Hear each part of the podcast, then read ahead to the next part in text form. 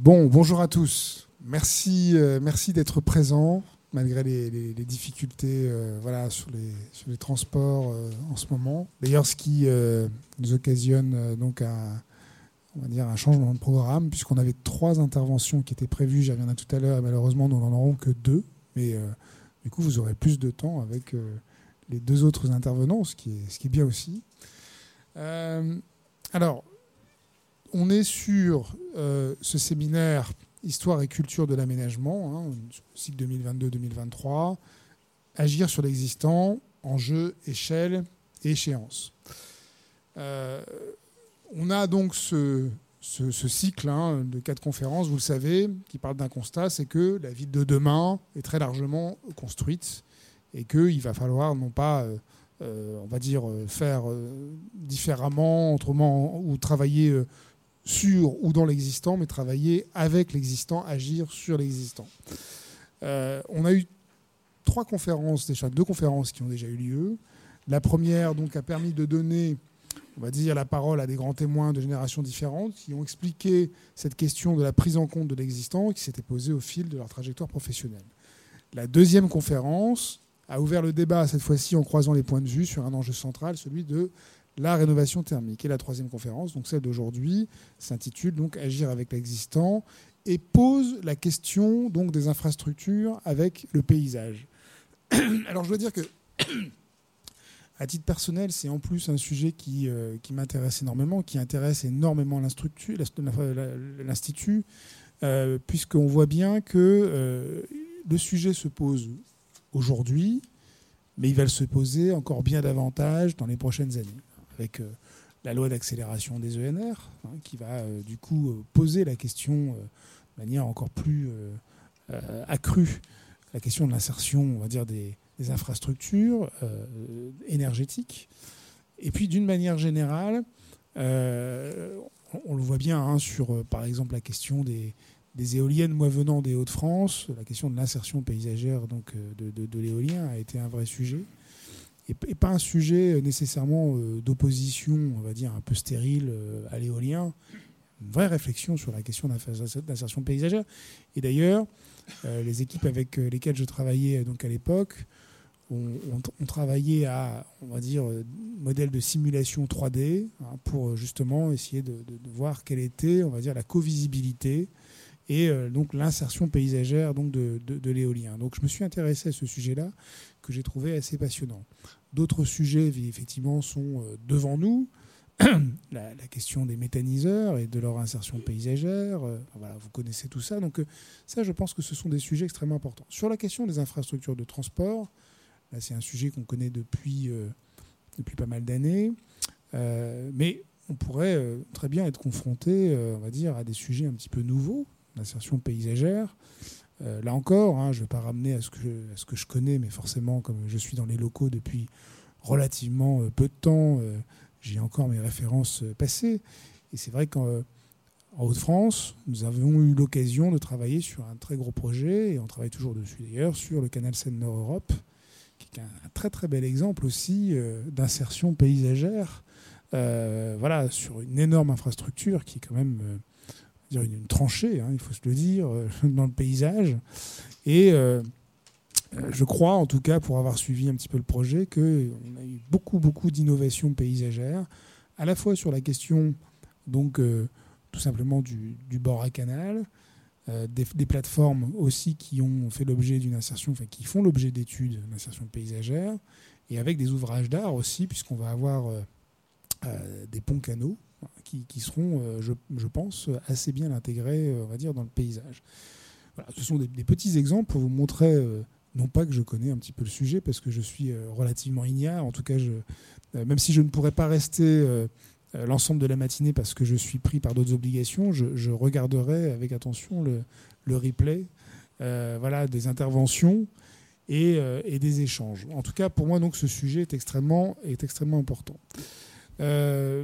Euh, donc l'approche hein, qui va nous occuper aujourd'hui se divise finalement en deux questions.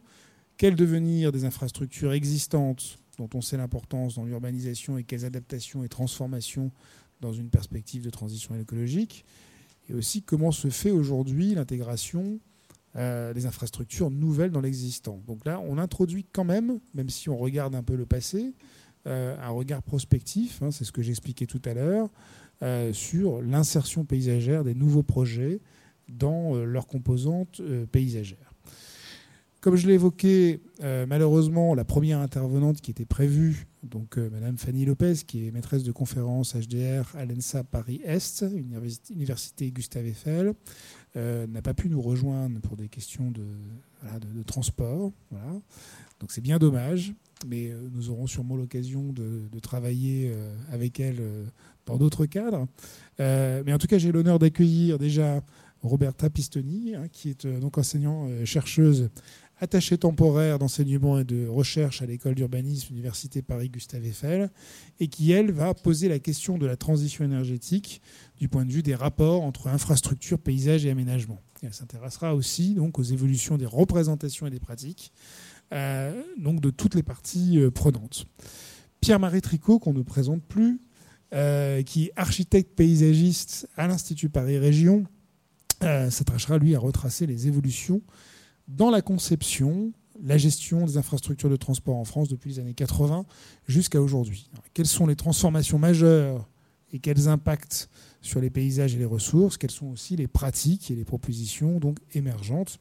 Et ce sera l'occasion évidemment d'engager un, débat avec la salle, hein, avec euh, donc euh, dire un modérateur, euh, donc la personne de, Patrick Desportes, du comité d'histoire, ministère de la Transition écologique, et de Patrick Henry, donc de l'École nationale supérieure d'architecture Belleville. Donc voilà, et je vous en remercie donc également.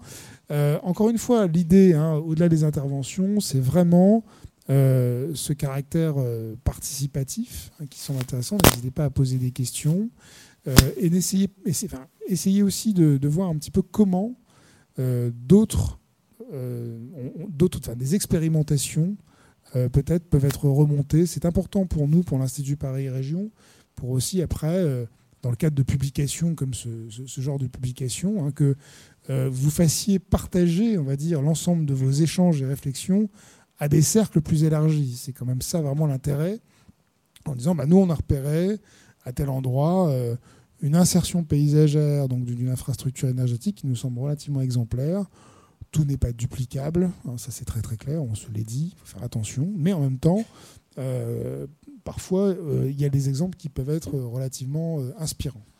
il n'y a pas longtemps, j'ai eu la chance de faire un petit séjour en Suisse et j'ai quand même été assez frappé par la qualité de l'insertion paysagère d'un certain nombre d'infrastructures. Voilà. Et je me suis dit, tiens, il y a sûrement des petites, des petites choses à piocher là-dedans. Je ne vais pas être plus long. Euh, et puis, bah, je vais vous passer la parole. Brigitte, tu veux dire quelques mots Ou tout... Voilà. Très bien. Voilà. Donc, je vous remercie encore et je vous souhaite une très très bonne séquence. Merci, merci Sébastien pour ces, pour ces mots d'accueil et cette euh, introduction euh, à cette matinée.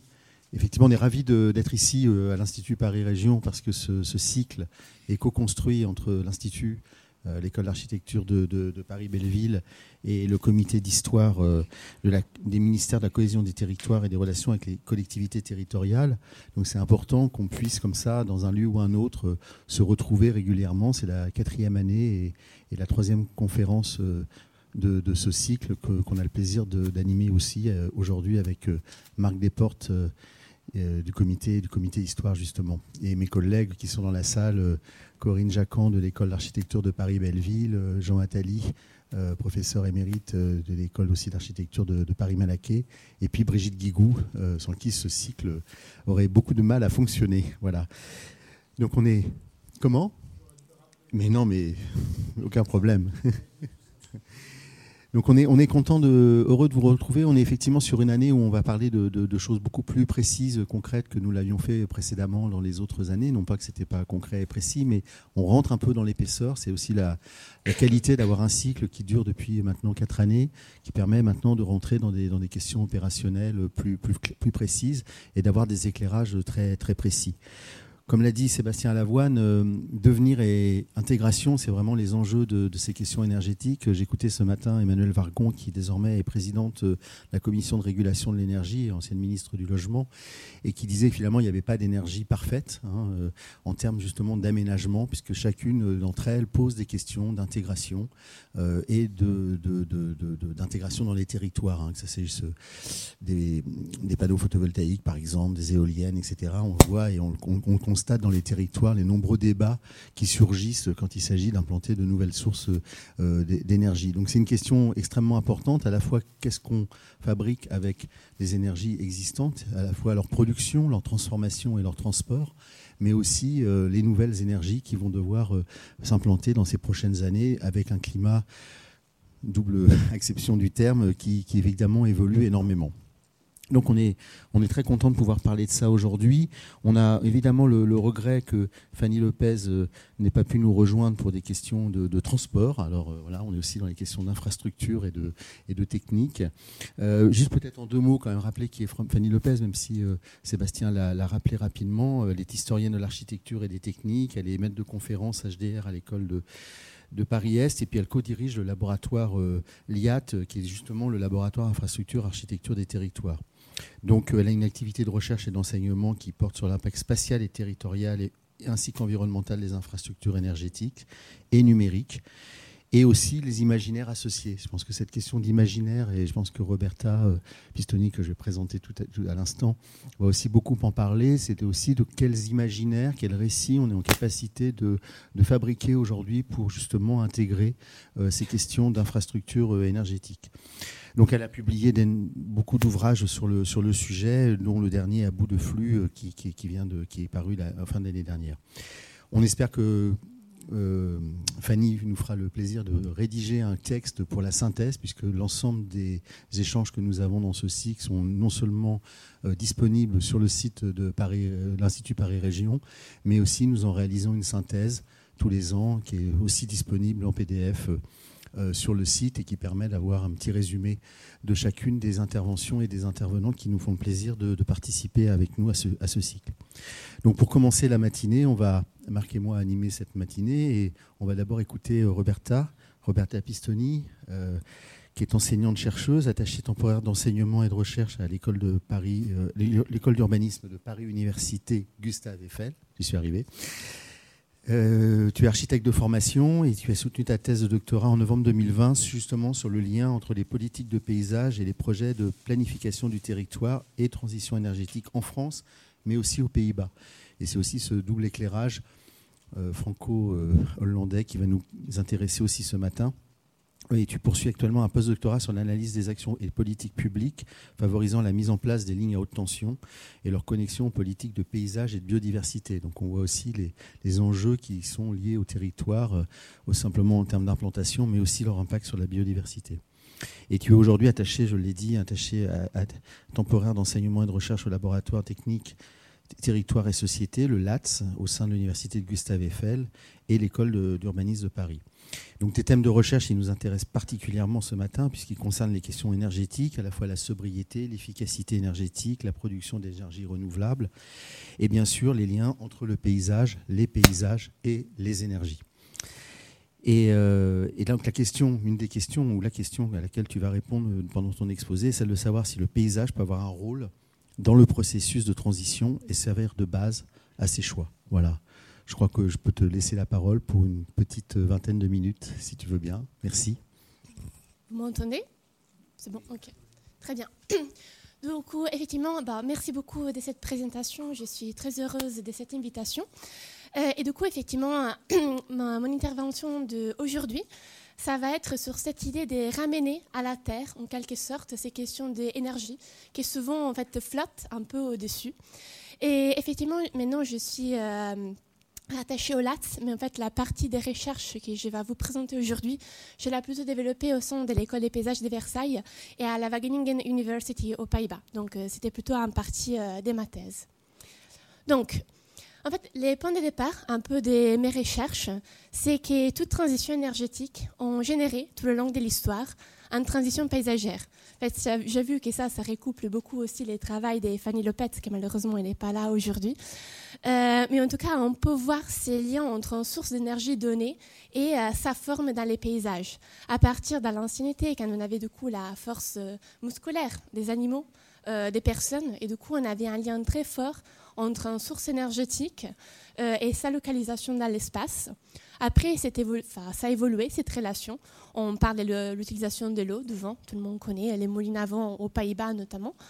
on est arrivé au charbon, du coup, dans ces cadres, on avait une production quelque part de charbon qu'on pouvait déplacer très loin. Donc, euh, c'est là que c'est un peu rompu ces liens entre énergie et localisation peut arriver aussi à l'utilisation de l'électricité, que ça a permis un, un, changement très fort parce que très très vite, on pouvait déplacer beaucoup d'électricité et ça a permis aussi, à travers l'ascenseur électrique notamment, la montée de la ville en hauteur. Et bon, maintenant, on sait tous, les paysages de pétrole, on va dire, c'est bien sûr des, des simplifications, mais du coup qui amènent à la ville horizontale, de laquelle chacune peut se déplacer facilement. Du coup, la question reste, c'est quoi que ça va se passer maintenant? C'est quoi les paysages de cette transition énergétique euh, de laquelle on sent euh, souvent parler? Parce qu'en fait, nous tous, euh, on vit dans notre environnement, dans nos paysages. On a du coup des activités qu'on développe. Mais vis-à-vis de ces enjeux des énergies, des transitions, vis-à-vis -vis des infrastructures, il y a des inattendus qui peuvent arriver. Donc, euh, d'où la nécessité de réfléchir en amont à ce type euh, de changements pour pouvoir prévenir et pas subir. Donc, qu'est-ce que je vais essayer de vous euh, présenter aujourd'hui? C'est un peu qu'est-ce que c'est quelle la perception qui des acteurs dans les territoires, des acteurs qui sont plutôt impliqués dans ces processus de transition, donc pas des habitants normaux, des personnes qui travaillent, ont de cette question des transitions dans leur territoire. Et en particulier, c'est quoi euh, les conséquences dans leur paysage vis-à-vis des infrastructures? Comment eux, ils se projettent dans les devenirs de leur paysage à l'horizon 2050-2030 Et quand j'ai commencé mon, enquête, en fait, j'ai posé des questions aux intervenants. Parlez-moi de votre paysage de la transition énergétique. Et c'était un peu compliqué au début parce que beaucoup de monde parlait que des l'éolienne. En soi, bien sûr, c'est un énorme sujet, on le sait très bien. Mais j'ai souhaité essayer d'aller un peu au-delà de cette seule infrastructure énergétique. Du coup, je suis arrivée en demandant de dessiner. Dessinez-moi votre paysage de la transition énergétique. Et effectivement, avec cet acte de dessiner, euh, les intervenants, les acteurs, ils arrivaient à, aller un peu au-delà de cette simple question des éoliennes et spatialiser, en tout cas penser de façon paysagère spatiale leur transition. Il y avait bien sûr certaines euh, qui dessinaient mieux, on va voir après, mieux que d'autres, mais la chose importante, c'était les sujets derrière. Et c'est vrai qu'au final, presque tout le monde a bien joué les jeux, donc c'était quand même un bon, un bon résultat. Donc, comme on, disait tout à l'heure, effectivement, j'ai fait une comparaison internationale entre la France et les Pays-Bas. Euh, je pense que dans ces cadres, c'est toujours intéressant de voir ce qui se passe ailleurs. Surtout la choix des Pays-Bas, c'était assez motivé parce qu'en fait, vous voyez des petits schémas qu'on voit là. Les Pays-Bas ont une surface générale qui c'est une treizième de la surface de la France, avec une densité moyenne, bien sûr, que c'est 4-5 fois euh, plus que la France. Donc vous comprenez, avec une surface pareille, une densité euh, d'habitat pareille, les questions d'infrastructures énergétiques, de spatialisation des infrastructures, ça pose des façons très très très fortes. Donc euh, les façons de pouvoir comparer avec la France, ça permettait de remettre en perspective l'analyse et voir aussi d'autres approches dans d'autres pays où les questions paysagères spatiales sont un peu les enjeux centraux pour la vie des habitants. Juste pour mettre un peu dans les contextes euh, très rapidement de transition énergétique et qu'est-ce qui se passe. Bon, c'est très bien. Du coup, on voit là. Je ne sais pas si vous voyez ma souris. Oui, ah, super. Euh, donc vous voyez, ben, la France, euh, on, importe beaucoup, ben, pétrole, gaz. On a bien sûr les nucléaires, mais là on voit quand même beaucoup, en fait, beaucoup. Ça commence à arriver aussi les questions des énergies renouvelables. Là on la voit quand même assez épaisse parce que c'est en particulier lié à l'hydroélectricité, hein, qui s'est euh, beaucoup développée dans les Alpes et dans les Pyrénées. Là on voit par exemple au contraire les Pays-Bas, ils ont une importation énorme de pétrole et gaz, et on voit quand même un petit production des gaz in interne, notamment dans le nord du pays, à Groningen. C'est un, l'extraction de gaz, euh, notamment, ça amène beaucoup de problèmes en termes de tremblements de terre.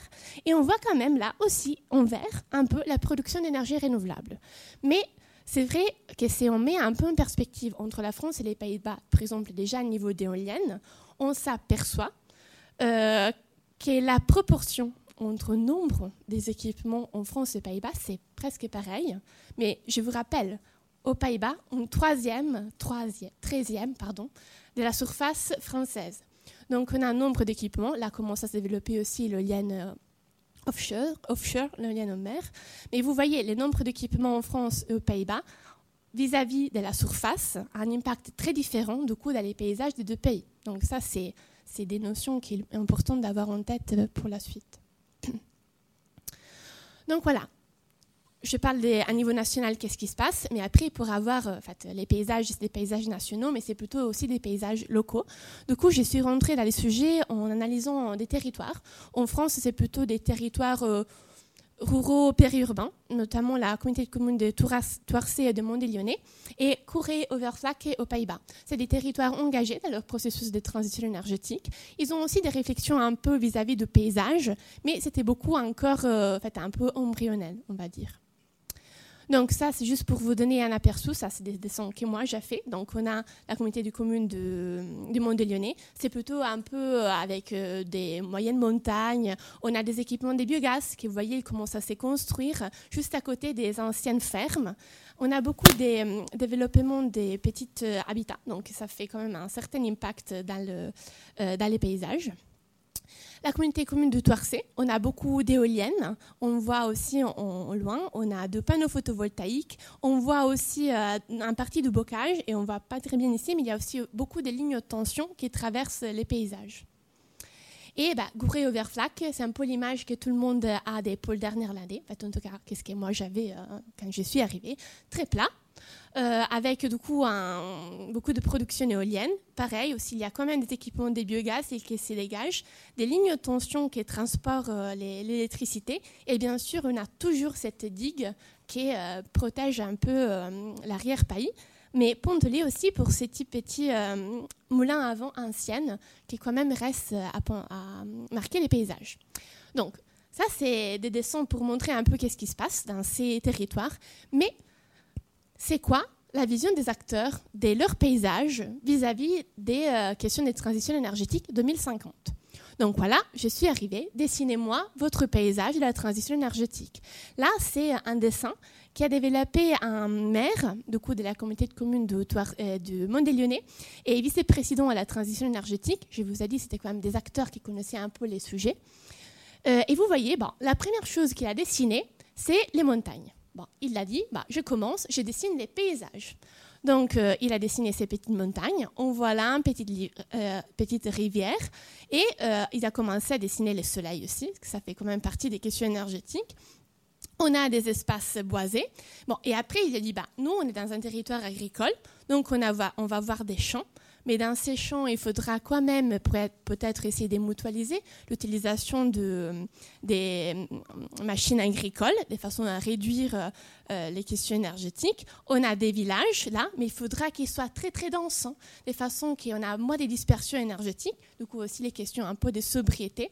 On a la production de biogaz, là, vous voyez, bien lié du coup à la production agricole de territoire, mais bien caché. Hein. Vous voyez, il met des petits arbres, des petits euh, herbes là, de façon à qu'on ne le voit pas trop.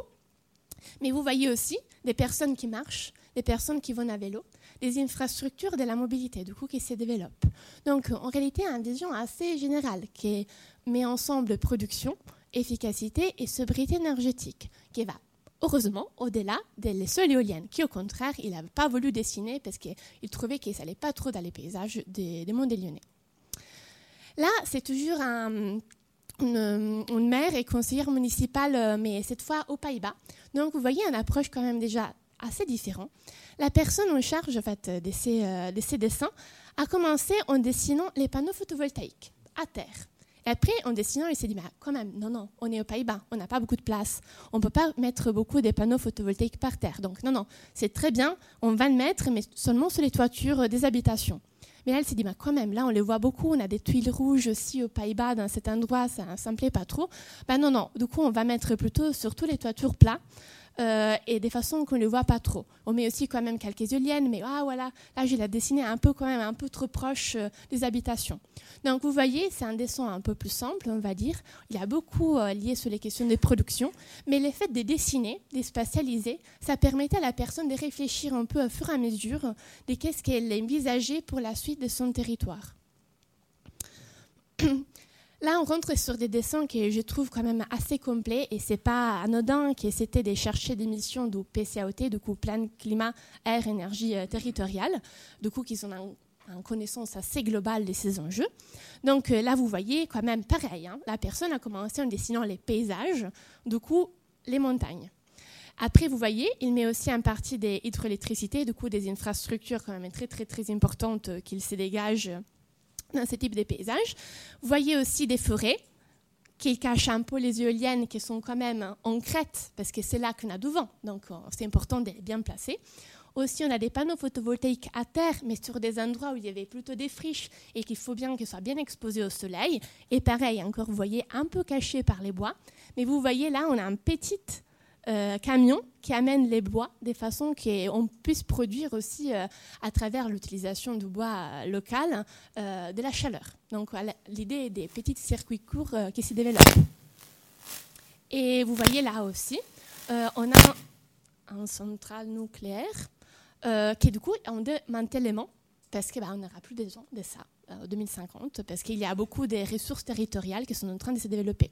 Et encore une fois, vous voyez, panneaux photovoltaïques sur les villages, euh, méthaniseur, là, il n'est pas, trop caché quand même, et les infrastructures et des mobilités douces. Donc, vous voyez quand même une approche assez globale de ces questions de transition, beaucoup ancrées euh, du coup sur les ressources locales.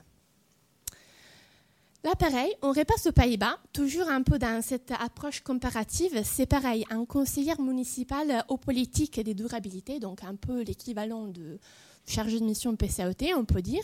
Mais là, pareil, on a une autre approche encore. Bon, la personne, elle commence, développe, bah, premier, on a euh, des maisons et on a besoin de s'échauffer. Donc, on, a, on aura besoin de quelque manière de produire du gaz. Bah, on va quand même aussi bien isoler les maisons parce qu'on a besoin. Mais les gaz, comment on peut le produire? Bah, Ok, on peut euh, avoir des chevals, on peut avoir de l'agriculture, que ça nous permet euh, d'avoir du, du, réseau de chaleur.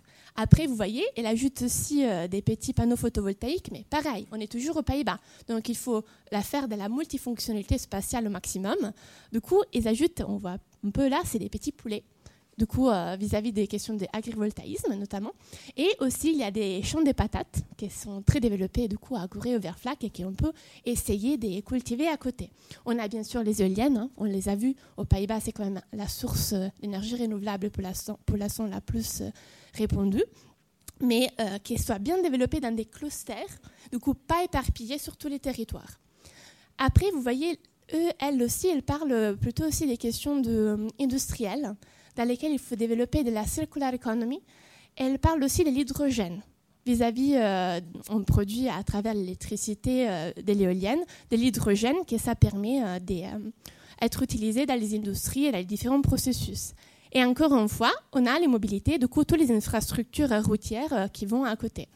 Donc, vous voyez, encore une fois, une approche assez, euh, assez globale où on voit dans ces cadres en plus beaucoup des, infrastructures, en fait, beaucoup des flèches, un peu des concepts qu'ils connectent partout mais qu'on ne voit pas forcément en quoi ça, donne dans les territoires. En fait, il n'y a aucune ligne de tension, par exemple, dessinée.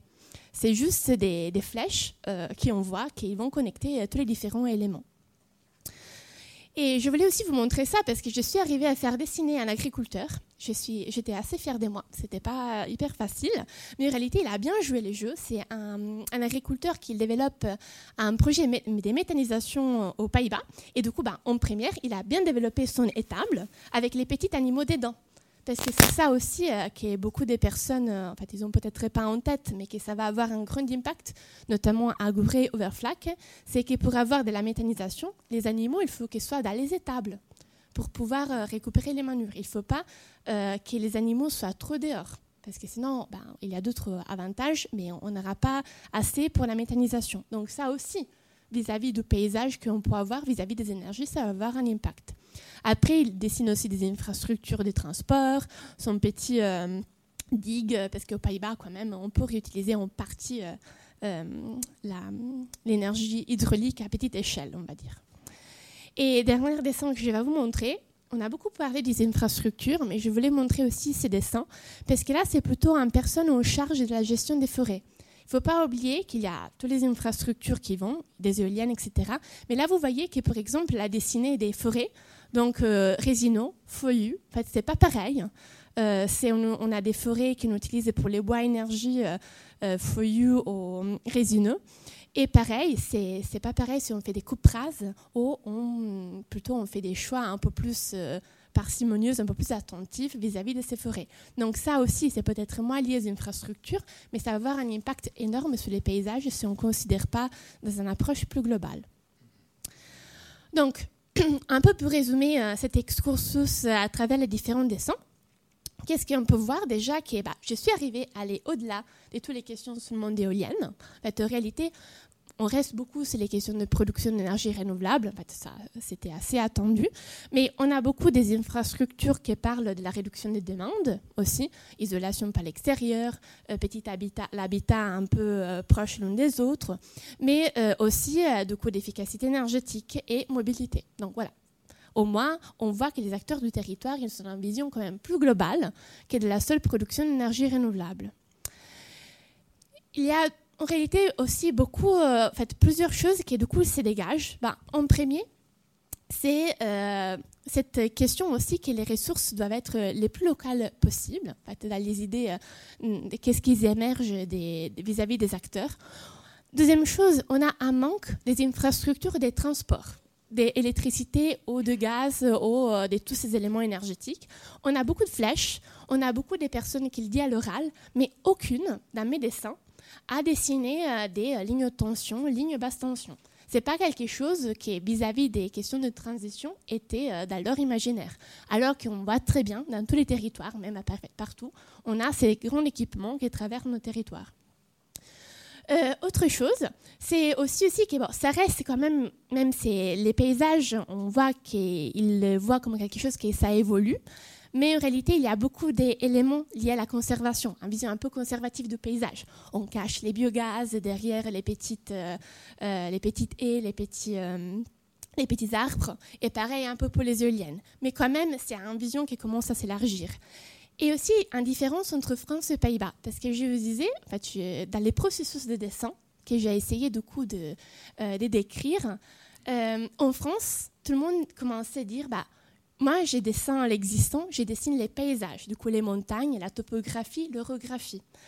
Et après, ils ajoutaient les différents euh, éléments bâtis par l'homme, les questions, euh, les différentes infrastructures énergétiques. Aux Pays-Bas, au contraire, ils partaient par les différents éléments, construits par l'homme, euh, du bâti, l'éolienne, et c'est tout ça qui, à la fin, composait les paysages. Donc, on voit déjà par ça une différente approche au projet, à l'aménagement, à la, à la vision qu'ils ont du paysage. Ça peut bien sûr venir des éléments historiques. Hein. Je vous ai dit, les paysages pour les contraintes naturelles qu'ils ont d'un pays très très petit et très dense, ils ont porté à l'aménagement des territoires un regard très attentif. Les pôles d'air et compris sur la mer. Alors qu'en France, il y a au contraire cette vision plus euh, culturelle euh, vis-à-vis du paysage et géographique, on va dire. Donc, on revient du coup à ce que j'avais mis euh, dans, les titres, cette question de ramener euh, sur Terre.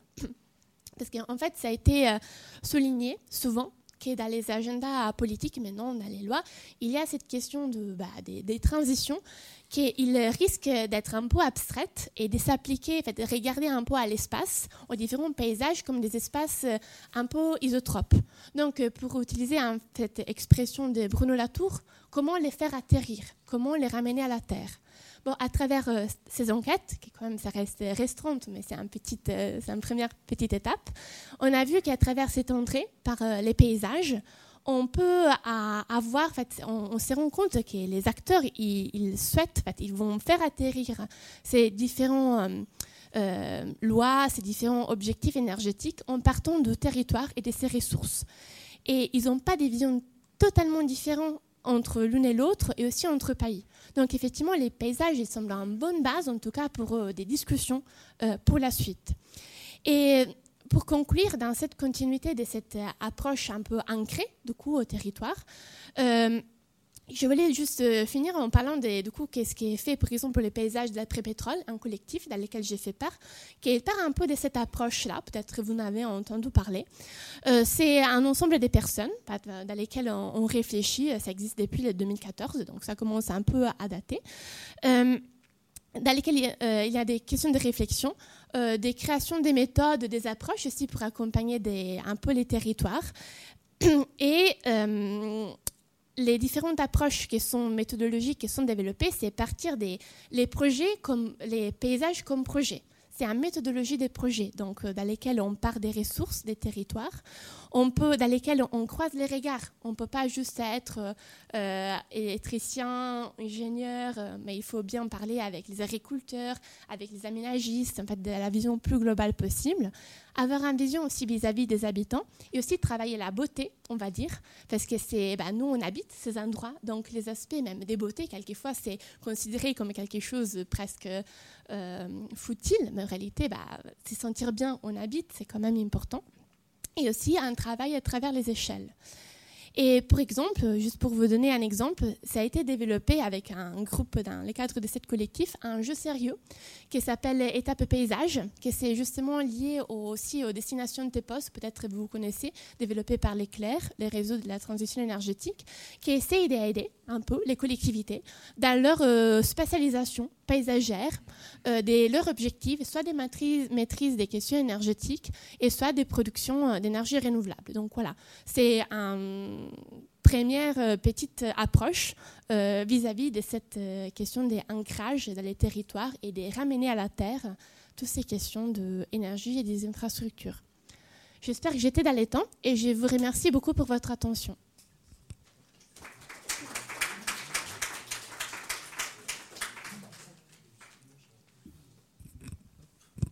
Merci, merci beaucoup Roberta pour cet exposé très, très clair et très instructif sur les différentes perceptions entre la France et, les Pays-Bas. Moi, ce qui me frappe beaucoup, et je voulais attirer, parce qu'il y a quelques étudiants euh, en architecture, mais pas uniquement, c'est une présentation à partir de dessins. Je trouve ça extrêmement plaisant d'avoir euh, le soin d'avoir représenté toi-même et fait représenter euh, les choses. C'est quelque chose qu'on véhicule beaucoup dans les écoles d'architecture la, question de la spécialisation, de la représentation, et je pense que sur ces questions particulièrement l'intégration des énergies et, de leur, toutes leurs infrastructures, la question de la représentation et du dessin sont extrêmement importantes, et je, vraiment je suis très, très, très touché par ça.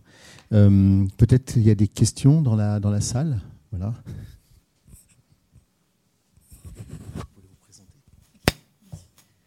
Euh, bonjour, ça, va?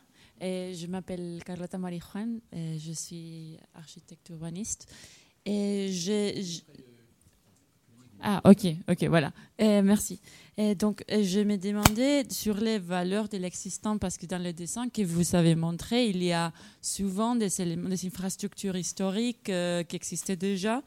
Est-ce que vous pouvez parler un peu sur quelle est la, la perception du rôle de, ces, de ce type d'infrastructure dans la transition par, euh, du, côté des acteurs qui sont dans le terrain, s'il vous plaît? Merci. Euh, les infrastructures historiques, euh, ils les voient comme un, peu un point de départ. En fait, pour exemple, effectivement, bah, aux Pays-Bas, c'est un peu l'exemple qu'on voit même dans les dessins ici. Il y a ces moulins avant, qui sont considérés maintenant comme de, patrimoine, mais sont aussi euh, bah, un peu l'image, en fait, euh, l'élément dans lequel partir pour savoir que ben, là, on peut développer des éoliennes, notamment. On sait, euh, d'un point de vue historique, que ça marchait, bah, et maintenant, ça continue à marcher. C'est vrai que sur les territoires français, c'était peut-être un peu moins évident. mais il partait beaucoup des. Je ne sais pas si on appelle les infrastructures, mais c'est plutôt à partir du bâti ancienne, qu'il y avait, euh, je n'ai pas beaucoup parlé, mais il y avait quelques réflexions sur ça. Du coup, la façon de construire des murs épais de façon à avoir moins de dispersion énergétique, des choses qu'un peu on oublie maintenant. En fait, c'était de, de, construire des villages bah, très denses dans lesquels toutes les maisons s'est côtoyées de façon pareille, avoir moins de dispersion, c'était plus dans ces sens que les, les acteurs parlaient vis-à-vis de des sources d'inspiration, on va dire, pour la suite à leur territoire. Ouais.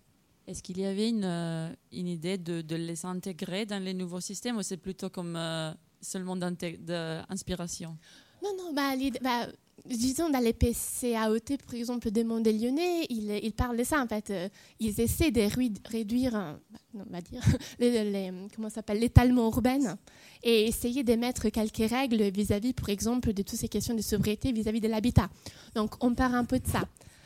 Après, c'est sûr que c'est toujours très difficile de trouver un équilibre entre bah, construire beaucoup et attirer des personnes sur les territoires qui veulent venir et euh, trouver euh, cette question de sobriété euh, énergétique. C'est pas évident.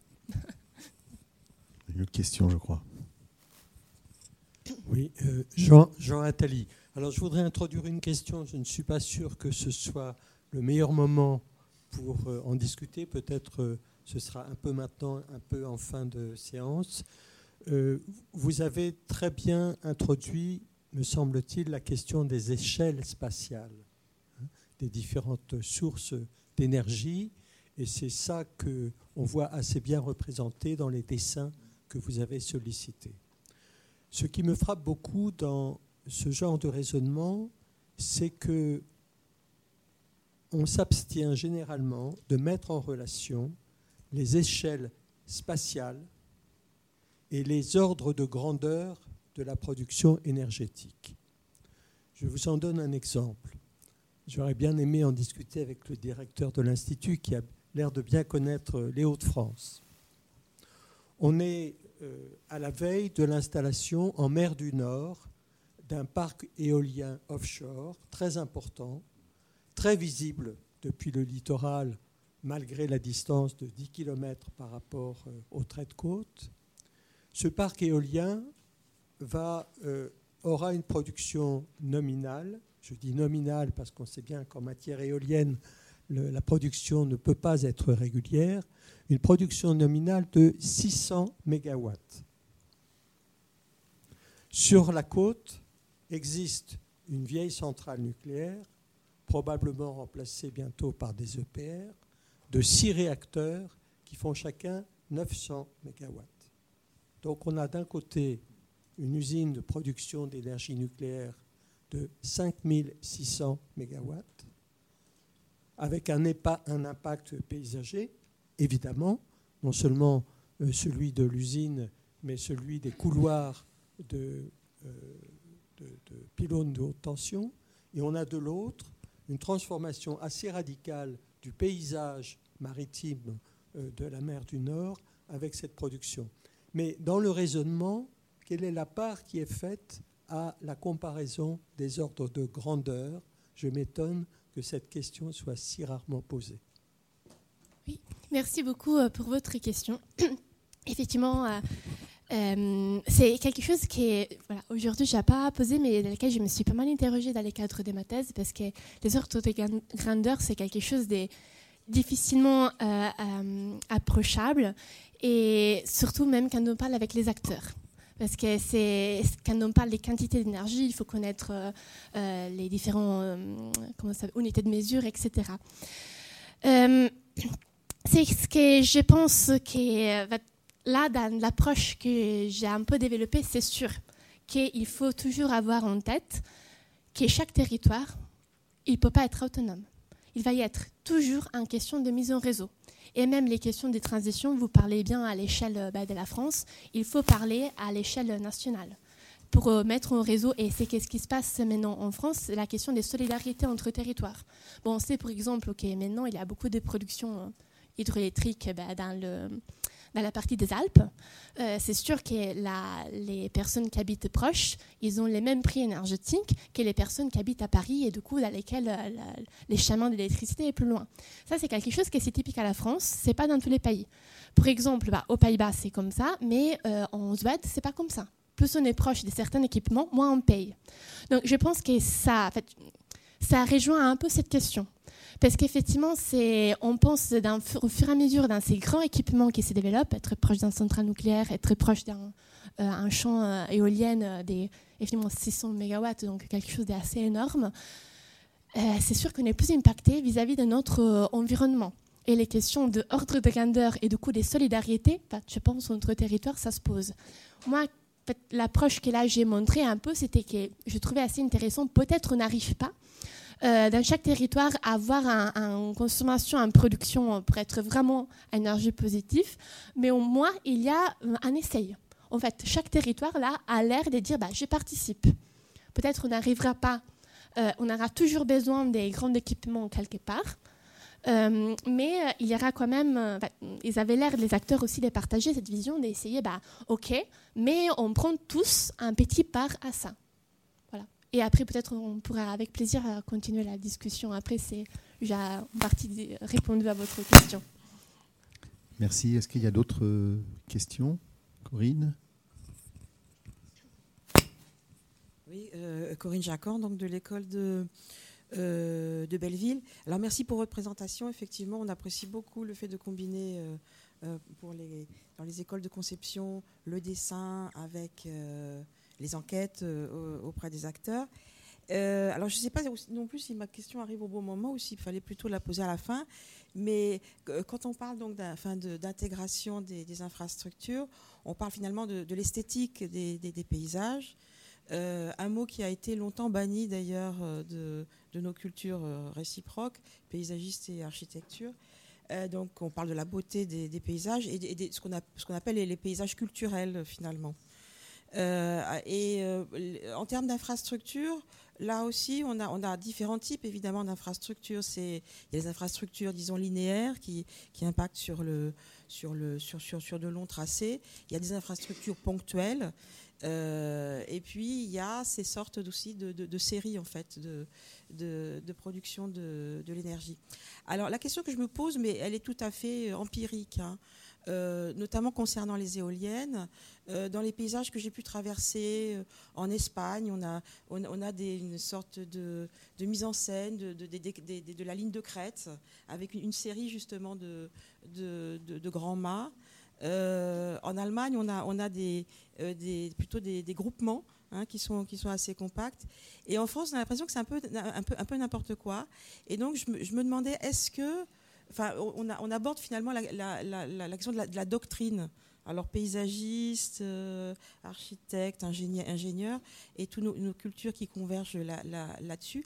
est-ce que c'est le fait, j'allais dire, de tout bêtement d'opportunités foncières, euh, de petites négociations par-ci par-là? Et euh, est-ce qu'il y a, est-ce qu'il y a pas, si on veut parler d'intégration, il y a quand même cette question justement de la mise en paysage et d'un point de vue de doctrine dans, notre culture, on a eu un moment des, discussions sur les gratte-ciel. Est-ce qu'il fallait les grouper? Est-ce qu'il fallait les mettre comme des totems à des, à des, croisements de, grandes avenues? Ou est-ce qu'il fallait jouer sur l'esthétique du chaos euh, comme ça a pu être finalement le cas dans les villes américaines à un moment? Donc on, redistribue tout cela.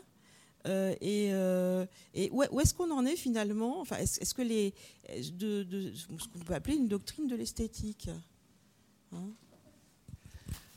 Je sais pas. Parler des doctrines, c'est toujours un peu compliqué, mais en fait, qu'est-ce qui se passe en, France en tout cas, pour qu'est-ce que moi je connais, parce qu'il y a beaucoup de territoires que je ne connais pas, mais effectivement, Souvent, les éoliennes, c'est d'opportunités foncières. Il faut que la municipalité soit d'accord, il faut qu'elle soit dans la bonne distance euh, vis-à-vis de l'habitat, il faut qu'elle soit bah, OK pour les questions de biodiversité. Donc, effectivement, hein, par exemple, dans les cadres de la communauté de communes de Toircé, on voyait ça. En fait, euh, c'était très engagé dans le développement éolien, mais au final, on voit la carte, j'aurais pu la mettre, bah, c'était des tout petits spots, un peu comme ça, ici, euh, dans lesquels, après, bah, il faut que les paysagistes ou l'architecte arrivent et, et essayent de faire quelque chose. Mais justement, fait, vis-à-vis de ça, je pense que pour l'instant, c'est peut-être pas encore totalement réussi, mais comme d'aller toircer aussi dans d'autres, dans d'autres territoires. Là, récemment, euh, il y a des appels au plan de paysage qui ont été lancés par euh, les ministères en travaillant avec l'ADEME, dans lesquels les questions de production d'énergie sont vraiment euh, mises dedans, en fait, souhaitées.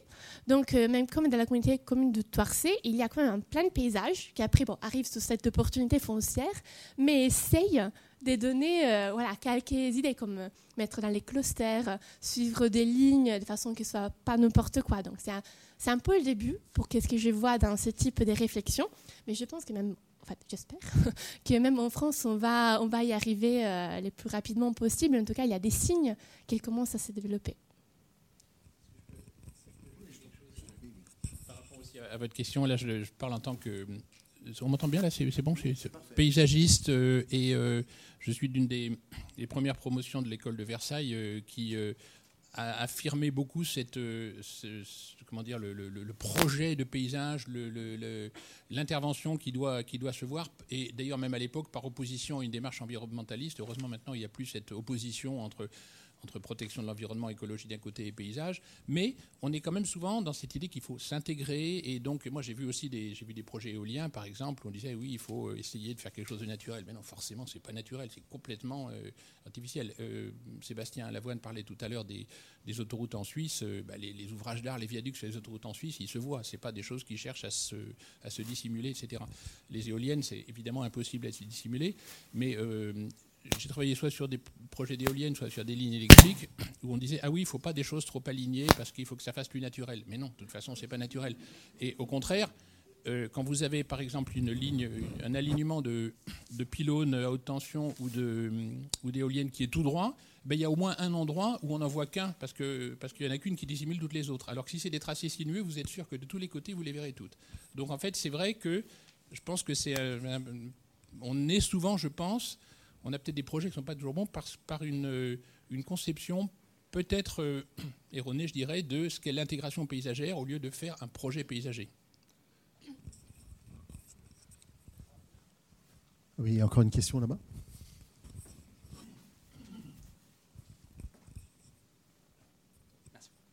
Euh, bonjour Florian, je suis designer industriel. Justement, je voulais exactement rebondir là-dessus et notamment contribuer, enfin, aller plus loin dans la concertation, dans le dessin que vous avez euh, pu faire. On voit que les acteurs, en fait, quand on parle d'intégration, euh, essayent de cacher ou, on va dire, dans une sorte de euh, d'oubli, posent les choses sans penser à l'intégration. Et est-ce que vous avez eu des réflexions un peu plus loin par rapport à ça que par les acteurs et non par les paysagistes? Dans certains dessins, c'est vrai, par exemple, les biogaz, euh, ils il cachaient beaucoup, mais il y a dans certains dessins que c'est affirmé. On les voit bien en ligne des crêtes, parce qu'il y a qu'il y a devant, et que ça suit, euh, peut-être les acteurs ils faisaient une réflexion, qu'il ça suit bien la ligne, comme ça, il va, en fait, il va venir, peut devenir presque un landmark de territoire. Donc effectivement, ça dépend, ça, ça dépend beaucoup de la sensibilité de chaque... Euh, euh, de chaque personne. Il y a vraiment certaines qui étaient beaucoup plus dans cette idée conservatrice et d'autres qui voyaient comme quelque chose, euh, presque un affichage, presque une fierté du territoire. Mais ce n'est pas du tout homogène, ça, même en France et pareil aux Pays-Bas. En voyant ce, ce dessin, je pense qu'on voit la digue et les éoliennes qui sont à côté. Et euh, enfin, ça fait déjà pas mal d'années, j'avais pris la fameuse digue qui ferme la Isle-Mer, là, je sais pas comment on l'appelle, la grande digue qui, euh, ferme le pays. Et, ben, et quand on voit cette espèce de grande ligne on se dit, mais imaginez des éoliennes là sur 30 euh, km, ça, serait, ça serait de l'allure quand même. Hein, ça serait, je ne sais, sais pas si c'est prévu d'en mettre, mais c'est vraiment un endroit où on pourrait faire quelque chose. On a encore une question ici. Bonjour, Pascal Poupineau, je suis urbaniste hein, et moi aussi à l'école de Versailles, euh, j'ai croisé l'idée de faire projet avec le, avec le paysage et je pense que c'est effectivement particulièrement important, en particulier sur ce, avec ce sujet des, infrastructures euh, d'énergie. Et alors, c'est pas forcément une question, c'est pas forcément encore une remarque, mais je pense que ça doit tous nous interpeller. Euh, la, nouvelle loi là qui vient de sortir, euh, datée du, 10 mars, du 10 mars 2023. qui a donc qui a comme objectif d'accélérer justement cette, cette production d'énergie renouvelable.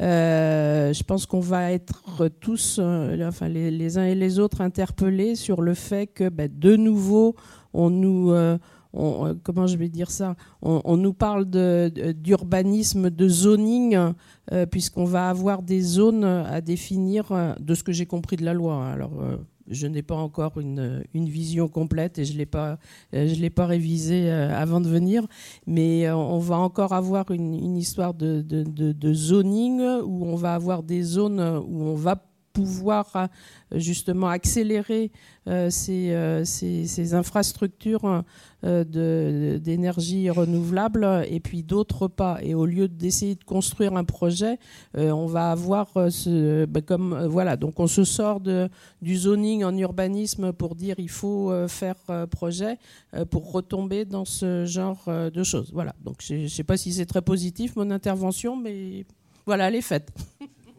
Contribution au débat en tout cas. Merci. Est-ce qu'on a encore le temps de prendre euh, une question? Oui, il y avait Marc qui voulait prendre. Ah, bah, monsieur alors.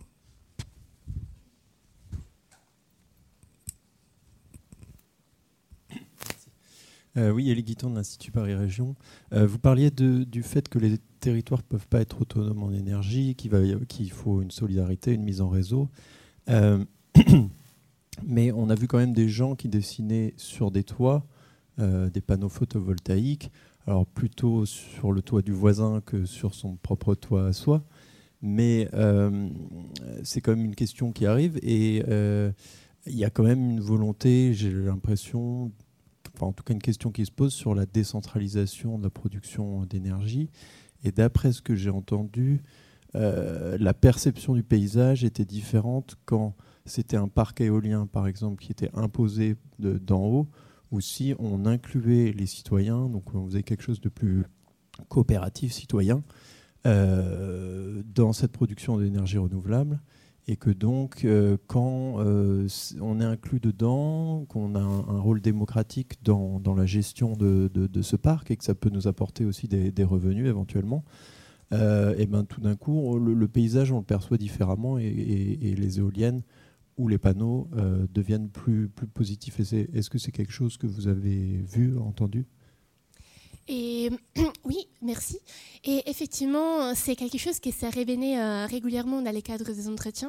Et effectivement, dans, les territoires que j'ai analysés, c'était une question que tout le monde s'est posée. En fait, voilà, c'était. Il y a pas mal euh, de ces territoires qui ça, datait de 2018, donc ça fait quand même déjà quelques années. Euh, mais tout le monde essayait de mettre en place ce type de démarche participative pour la suite, parce que c'était des territoires qui avaient déjà une histoire énergétique au début il n'y avait pas du tout cette approche-là, mais là, il s'est rendu bien compte que s'il voulait progresser euh, dans cette démarche, il faisait intégrer les personnes. Et du coup, il n'y avait pas encore beaucoup de choses faites, mais c'était dans le dans l'esprit, euh, par exemple, bah, il y avait certains territoires qui faisaient des concertations euh, pour développer des éoliennes pour les enfants. il y avait ce type de questions qu'après, ils pouvaient venir des, petits revenus euh, pour tous les petits actionnaires, en fait, on va dire de ce type euh, de parcs éoliennes. C'est quelque chose que ça vient assez, heureusement, euh, assez régulièrement. Et je pense que ça peut effectivement avoir un impact positif vis-à-vis de la population qui habite, parce qu'il y voit effectivement au-delà de l'esthétique du paysage un vrai retombée aussi économique. C'est important, bien sûr.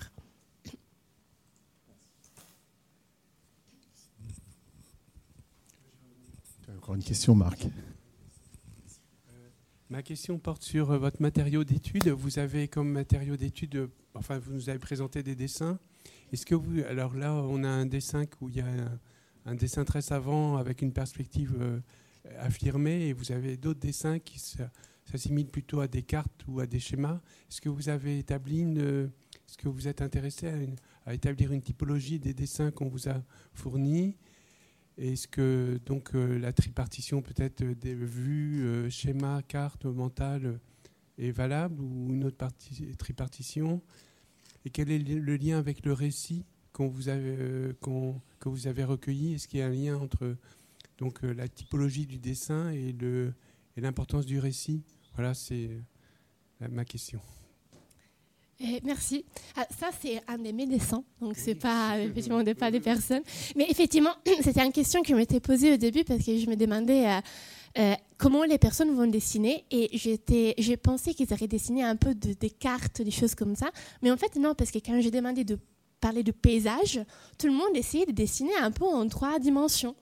Et je pense bah, déjà, c'est pas facile. Bon, quelqu'un a mieux développé que d'autres, mais la presque totalité des dessins que j'ai eus, c'était euh, de ces, types-là. Donc, essayer un peu en trois dimensions et quelques sections. C'est tout. J'ai eu aucune carte, euh, dessinant un peu comme ça. J'ai juste euh, des choses comme ça et euh, quelques coupes, on va dire. Donc, c'est vrai que c'est un peu les deux typologies euh, majeures qui, sont dégagées. Et j'étais assez intéressée par ça, parce que du coup, euh, c'était pas ce que je m'attendais au début. Et c'est vrai aussi que je pense que ça a aidé le récit, parce que en fait, euh, le fait aussi de dessiner un peu fur à mesure, ça permettait à eux-mêmes euh, d'aller un peu au-delà de la réflexion. Parce que quand on parle, quelquefois, moi ça m'arrive, on oublie qu'est-ce qu'on vient de dire un peu avant. Alors là, qu'ils voyaient les choses dessinées, du coup, bah, ils, ils allaient s'apercevoir qu'il y avait quelque chose qui ça manquait dans leur dessin. Donc ça permettait cette liaison entre récit et dessin, que ça se dégageait, un avancement dans leur pensée euh, spatiale euh, des différents euh, éléments de transition. Merci. Donc on passe à l'exposé suivant. Euh, donc euh, je vous présente rapidement Pierre-Marie Tricot. Vous avez donc euh, vous êtes architecte paysagiste à l'Institut Paris Région. Euh, vous avez une formation très complète puisque vous êtes à la fois ingénieur agronome, architecte paysagiste et urbaniste. Euh, votre originalité, c'est d'avoir toujours considéré le paysage d'une façon euh, euh, non réduite à la- à l'aspect euh, esthétique ou naturel, mais considérer donc le paysage comme euh, le travail des, hommes en fonction de leur aménagement, de leurs besoins, et donc euh, de ce fait euh, une voie, une voie, un aménagement de, de voirie, un aménagement urbain devient un paysage avec à travers votre expérience. Et là, vous allez nous exposer la question de la question de, des infrastructures l'intervention sur les infrastructures existantes les nouvelles infrastructures leur insertion dans le paysage. Voilà. Merci euh, Marc déjà pour cette présentation, je me, je me reconnais, donc euh, c'est bien. Je vais alors euh, donc je suis paysagiste. En effet, ceux qui me, connaissent donc s'attendent à ce que je parle surtout de paysage. Euh, non, je vais quand même vous parler de paysage, je vous rassure, mais je vais vous parler de déchets euh, parce que c'est euh, bah, d'abord c'est un sujet d'actualité. hein, vous avez- vous l'avez vu en passant dans la rue ici. hein, c'est quand même voilà, on voit à quel point on est dans une société où on est à flux tendu sur les déchets et que, voilà, on- on se rend compte à l'occasion de ce qui est en ce moment de la production de déchets qu'on a. D'ailleurs, à ce titre, j'ai joint le geste à la parole et je, vous invite à acheter ce genre de choses. Vous voyez, pour prendre le café ce matin, j'ai fini par renoncer à prendre les, petites choses, en, les petits gobelets en, carton. J'ai ça maintenant dans mon sac. Et ça, regardez, c'est télescopique. Et euh, donc c'est hyper pratique. Alors parfois ça se rouvre euh, alors qu'il y a le café dedans, mais en général ça marche quand même assez bien. Vous voyez, c'est donc le voilà donc ça ça permet d'éviter le déchet. Donc je vous, je vous recommande l'usage de euh, de cet outil. Euh, donc je vais vous parler de déchets. Je vais vous parler euh, donc aussi d'infrastructures, euh, mais donc c'est assez complémentaire puisque Roberta a parlé des infrastructures énergétiques. Moi, je vais vous parler des infrastructures de transport. Je me suis aperçu d'ailleurs à cette occasion, en, préparant ce- cette rencontre, qu'il y a un, peu un glissement sémantique en fait, dans le, ce à quoi pensent les gens. Euh, Aujourd'hui, c'est vrai, quand on dit le mot infrastructure, les gens pensent à infrastructure de production d'énergie renouvelable et surtout, euh, Roberta l'a dit, éolienne. Infrastructure éolienne. Ou méthane, euh, panneaux solaires. Voilà, c'est ça les infrastructures. Quand j'ai commencé à travailler dans les années 80, quand on disait le mot infrastructure, tout le monde pensait à autoroute euh, ou, ou TGV, etc. Donc c'était infrastructure de transport. Donc voilà, c'est un terme qui est, qui est vaste et qui donc contient différentes sous-catégories. Donc moi je vais vous parler des infrastructures de, euh, de transport terrestre. Donc essentiellement route et, euh, et voie ferrée. Alors je vais euh, vous parlez évidemment de, de paysage avec un rappel euh, que j'ai évoqué là dans l'intervention que j'ai faite suite à l'intervention de, Roberta tout à l'heure, c'est que on est toujours dans, enfin le paysage, c'est une notion de, de projet et qu'une voie de, transport euh, l'enjeu des voies de transport, ce n'est pas simplement euh, une intégration dans un paysage existant, c'est la création d'un nouveau paysage. Et il y a plein de beaux exemples qui le montrent. Évidemment, les parcours aux États-Unis euh, sont assez emblématiques. Les, allées d'arbres plantés en France, les ouvrages d'art. ouvrages d'art signifiant une construction, mais art évidemment à d'autres, à des connotations qui font que c'est souvent aussi des œuvres d'art, les ouvrages d'art, que ce soit là, vous voyez, à plus de 100 ans d'intervalle, le viaduc ferroviaire de Chaumont ou le viaduc autoroutier de, de Millau.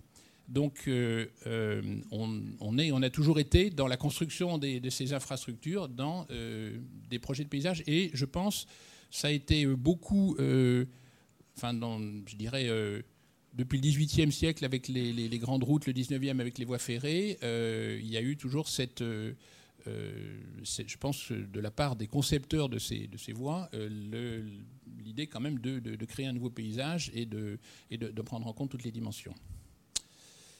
Euh,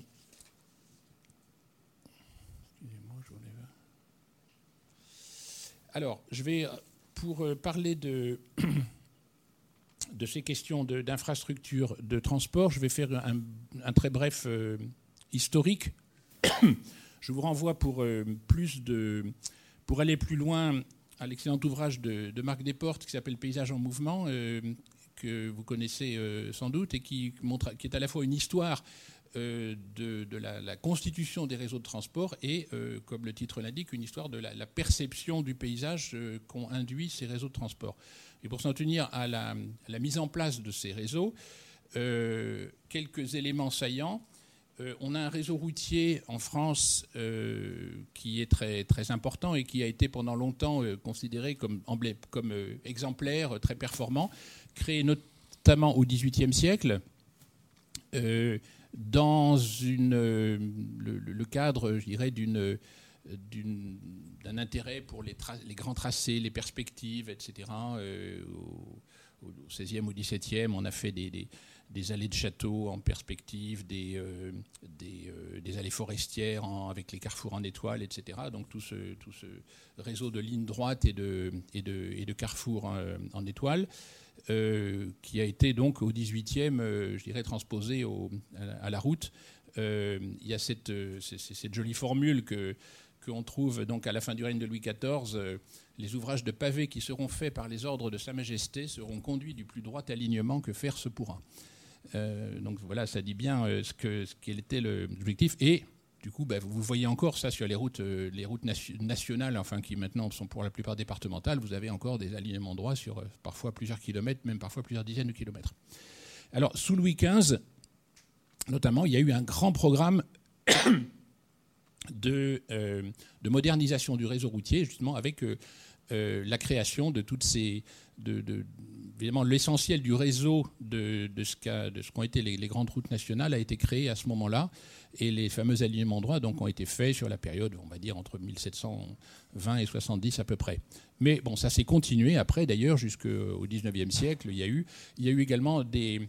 Euh, on a commencé, on s'en rend plus toujours compte maintenant parce que c'est devenu parfois des voies ordinaires, des déviations. Beaucoup de, un certain nombre de, de villes, de villages ont été. Euh, ont été déviés, euh, mais on le voit même dans la banlieue sud de, Paris. Euh, si vous prenez la, la, enfin, la Nationale 20, elle s'appelle toujours comme ça dans l'Essonne, mais pas dans les Hauts-de-Seine, l'ex-Nationale 20.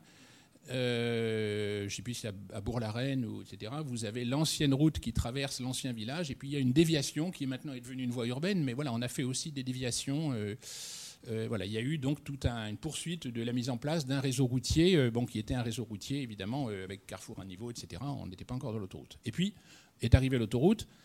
Euh, tardivement en France, alors que les, premières autoroutes ont été faites euh, aux États-Unis, en Italie, en Allemagne, dans des pays qui n'avaient pas ce même réseau routier. Justement, c'est aussi une des raisons du, retard pris, euh, pris par la France. on avait déjà un bon réseau où les, voitures pouvaient rouler, pouvaient rouler assez vite hein, quand l'automobile s'est développée. J'ai tombé il y a quelques années sur un ancien numéro de l'illustration de 1935. C'était le, numéro spécial du Salon de l'Auto. Et on disait qu'un grand, un grand garage de, Paris euh, proposait à ses clients euh, un aller-retour à Bordeaux pour déjeuner dans la journée. Donc en fait, euh, on, partait avec espèce de torpedo, vous savez, les grosses voitures là, qui roulaient à 100 km/h. On traversait évidemment tous les villages sans, sans ralentir, en écrasant peut-être quelques poules. Mais voilà, on faisait Paris-Bordeaux en 5 heures, on déjeunait à Bordeaux et on, et on revenait à Paris. Avec un chauffeur qui n'était pas du tout soumis aux 0,5 grammes d'alcool par-dessus le marché. Donc euh, voilà, le réseau routier, non autoroutier, permettait euh, voilà, des vitesses qu'on n'avait pas en Italie, en Allemagne, et du coup, euh, voilà, on n'a pas commencé à construire des, autoroutes. Bon, en plus, les pays voisins, à l'époque, entre les deux guerres, étaient des régimes autoritaires qui n'étaient pas, qui pas des, exemples à suivre, etc. Ce qui fait que la France s'est convertie très tardivement par rapport à ses voisins au modèle autoroutier, et euh, on s'est quand même rattrapé euh, euh, largement. En ce qui concerne le ferroviaire, vous connaissez bon, l'histoire également, c'est un, c'est petit peu d'ailleurs comme pour l'automobile au XXe siècle, on l'oublie parfois, à quel point ça a été rapide. En, en, dirais en 20 ans, euh, la France est couverte de, voies ferrées, et, d'un coup, les transports, on, est passé de quasiment la vitesse de la marche, on a multiplié par 5 ou 10 les, les vitesses. Euh, ce qui est, enfin même dans des proportions beaucoup plus importantes que ce qu'on a connu par la suite. Donc un très fort développement du réseau ferroviaire et, puis une réduction. Vous voyez, on est, euh, euh, on est à peu près au tiers de ce qu'on avait au début du XXe siècle. Et puis en France, vous savez aussi, donc dans les années 70, on a, on a commencé à construire le TGV, le premier TGV Paris-Lyon mis en, en service en 1981 et qui s'est développé également un, un petit peu comme l'autoroute par rapport au réseau routier, qui s'est développé euh, en parallèle du réseau existant. Alors, ce qu'on constate donc depuis, le, on va dire à peu près le milieu du XXe siècle, c'est justement euh, cette conversion au modèle autoroutier, au TGV, et, euh, et peu à peu l'abandon d'un certain nombre d'infrastructures anciennes. Donc, ça renvoie une, une question qui a été abordée tout à l'heure, c'est qu'en est-il justement de tout ce qui existait avant? Euh, jus- jusqu'au, on peut dire jusqu'au milieu du XXe siècle, évidemment, on a fait du neuf. Le, fameux réseau euh, euh, routier du XVIIIe, le réseau ferroviaire au XIXe, mais chaque fois, il s'est ajouté à l'ancien. On, voilà, on utilisait ça, on avait besoin de ces, nouvelles, de ces, nouveaux, de ces nouveaux réseaux, mais on utilisait aussi l'ancien. Et ce qu'on a commencé à voir à partir de la deuxième moitié du XXe siècle, c'est que le réseau nouveau se substitue à l'ancien et que souvent, ben, l'ancien, du coup, ne sert plus. Euh, et c'est pas seulement le cas pour les réseaux. En fait, euh, on, le voit dans, tous les, domaines. Euh, on a fait le choix du matériel neuf plutôt que le, que reconditionné. Euh, en matière urbaine, évidemment, ce qui nous intéresse particulièrement, on a construit des grands ensembles, plus, de préférence à l'amélioration de l'habitat on a fait de la même quand c'était sur place de la démolition-reconstruction parce qu'on considérait que l'habitat euh, euh, ancien de toute façon n'était pas réhabilitable.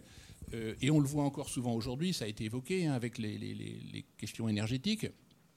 On dit, euh, voilà, il faut, on pense toujours, a encore cette idée que le neuf c'est mieux. On a fait des villes nouvelles euh, complètement séparées des villes anciennes euh, plutôt que, de faire des euh, de, de- greffer des, des- des quar- des quartiers euh, sur des centres euh, historiques. Euh, on a créé des entrées de villes commerciales, etc., plutôt que, les centres-villes. En gros, on peut dire rapidement que euh, le modèle privilégié, ça a été celui que défendait le, Corbusier et les, congrès internationaux d'ar- d'architecture moderne, plutôt que euh, ce que défendait notamment Giovannoni, je ne sais vous connaissez donc l'urbanisme face, face aux villes anciennes, qui est un- très intéressant puisqu'il plaide justement pour euh, une, euh, un travail plus en finesse de, de, de- de- de- de greffe justement du, nouveau sur l'ancien. Et puis en matière de transport, on a préféré faire des autoroutes plutôt que des mises à deux fois deux voies de, de routes existantes et euh, des lignes TGV plutôt que la mise à niveau du réseau. Alors, euh, j'illustre ça rapidement. hein. Vous voyez le réseau routier en 1970, hein, 1600 km. Et, euh, et aujourd'hui, on a, euh, on a 9000 km, donc des routes, des autoroutes entièrement nouvelles. Et euh, ça, c'est le, réseau routier concédé. Vous avez même en gris euh, quelques-unes qui sont nouvelles, mais qui ne sont pas, euh, qui ne sont pas concédées. Alors, quelques exceptions quand même. Euh, le plan routier breton, vous savez, on a, voilà, De Gaulle avait promis à la Bretagne qui serait. Parce que là, justement, la Bretagne était une région assez en, retard, qui n'avait pas un réseau routier de même, euh, qualité. Mais, et donc, euh, on a fait un, réseau de voies rapides, euh, justement, qui n'ont pas tout à fait le statut autoroutier, mais qui sont des, voies rapides à carrefour dénivelé, qui sont, mais qui ne sont pas concédées. Du coup, il y a des entrées-sorties beaucoup plus nombreuses et il y a aussi une beaucoup plus grande réutilisation de portions de routes existantes. Et puis, plus, récemment, parce que le plan routier breton, ça commence dans les années 60-70, euh, dans les années 80-90, euh, on a fait ce qu'on appelle la ro- rocade des estuaires de, Caen à, Nantes et euh, le, les, traversées du Massif central, l'autoroute A20 et l'autoroute A75, qui sont aussi à partir de, routes existantes, qui ne sont pas concédées et donc qui également réutilisent un certain nombre de, de portions des, des routes existantes. Alors, le problème justement de ce choix du neuf, c'est ce que j'évoquais au tout début, c'est que euh, quand on choisit du neuf, on produit du déchet. On- et, et ce déchet, voilà, que ce soit pour l'objet, la ville, la route ou la voie ferrée, on va voir ce que ça, donne. Alors, pour les objets, j'aurais pu prendre une photo dans la rue euh, ce matin. Euh, j'aurais pu aussi. euh, enfin, il y il il y a plein d'exemples. Et c'est vrai que là, on commence à avoir une prise de conscience. On dit oui, plutôt qu'acheter un smartphone tout neuf, il existe des reconditionnés, etc. Mais on voit bien que c'est- timide, qu'on n'en est qu'au début et qu'on est jusqu'à présent dans cette euh, euh, optique du neuf plutôt que le déchet.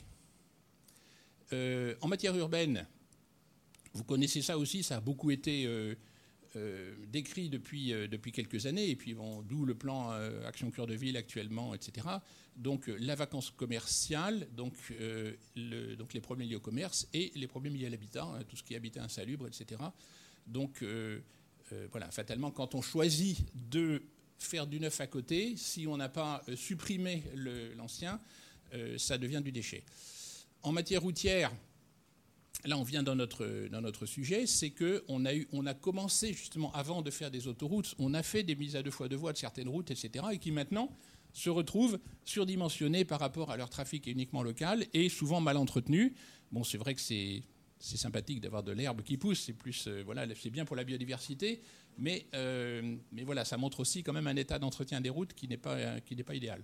En matière ferroviaire, euh, on a du coup laissé des passages à niveau, par exemple, sur des, voies euh, très fréquentées, avec les problèmes de sécurité que ça, que ça, que ça, implique, et puis également euh, ça limite la vitesse des trains sur donc donc voilà problème. Et puis même plus grave aussi, souvenez-vous de l'accident de Bretigny-sur-Orge en 2013, où le manque d'entretien du réseau a été mis en cause. Et on a dit à l'époque, oui, on a, on a des lignes TGV qui, sont magnifiques et euh, on ne- on n'entretient plus le, euh, le réseau. Et je vois qu'on y est encore. Moi, j'ai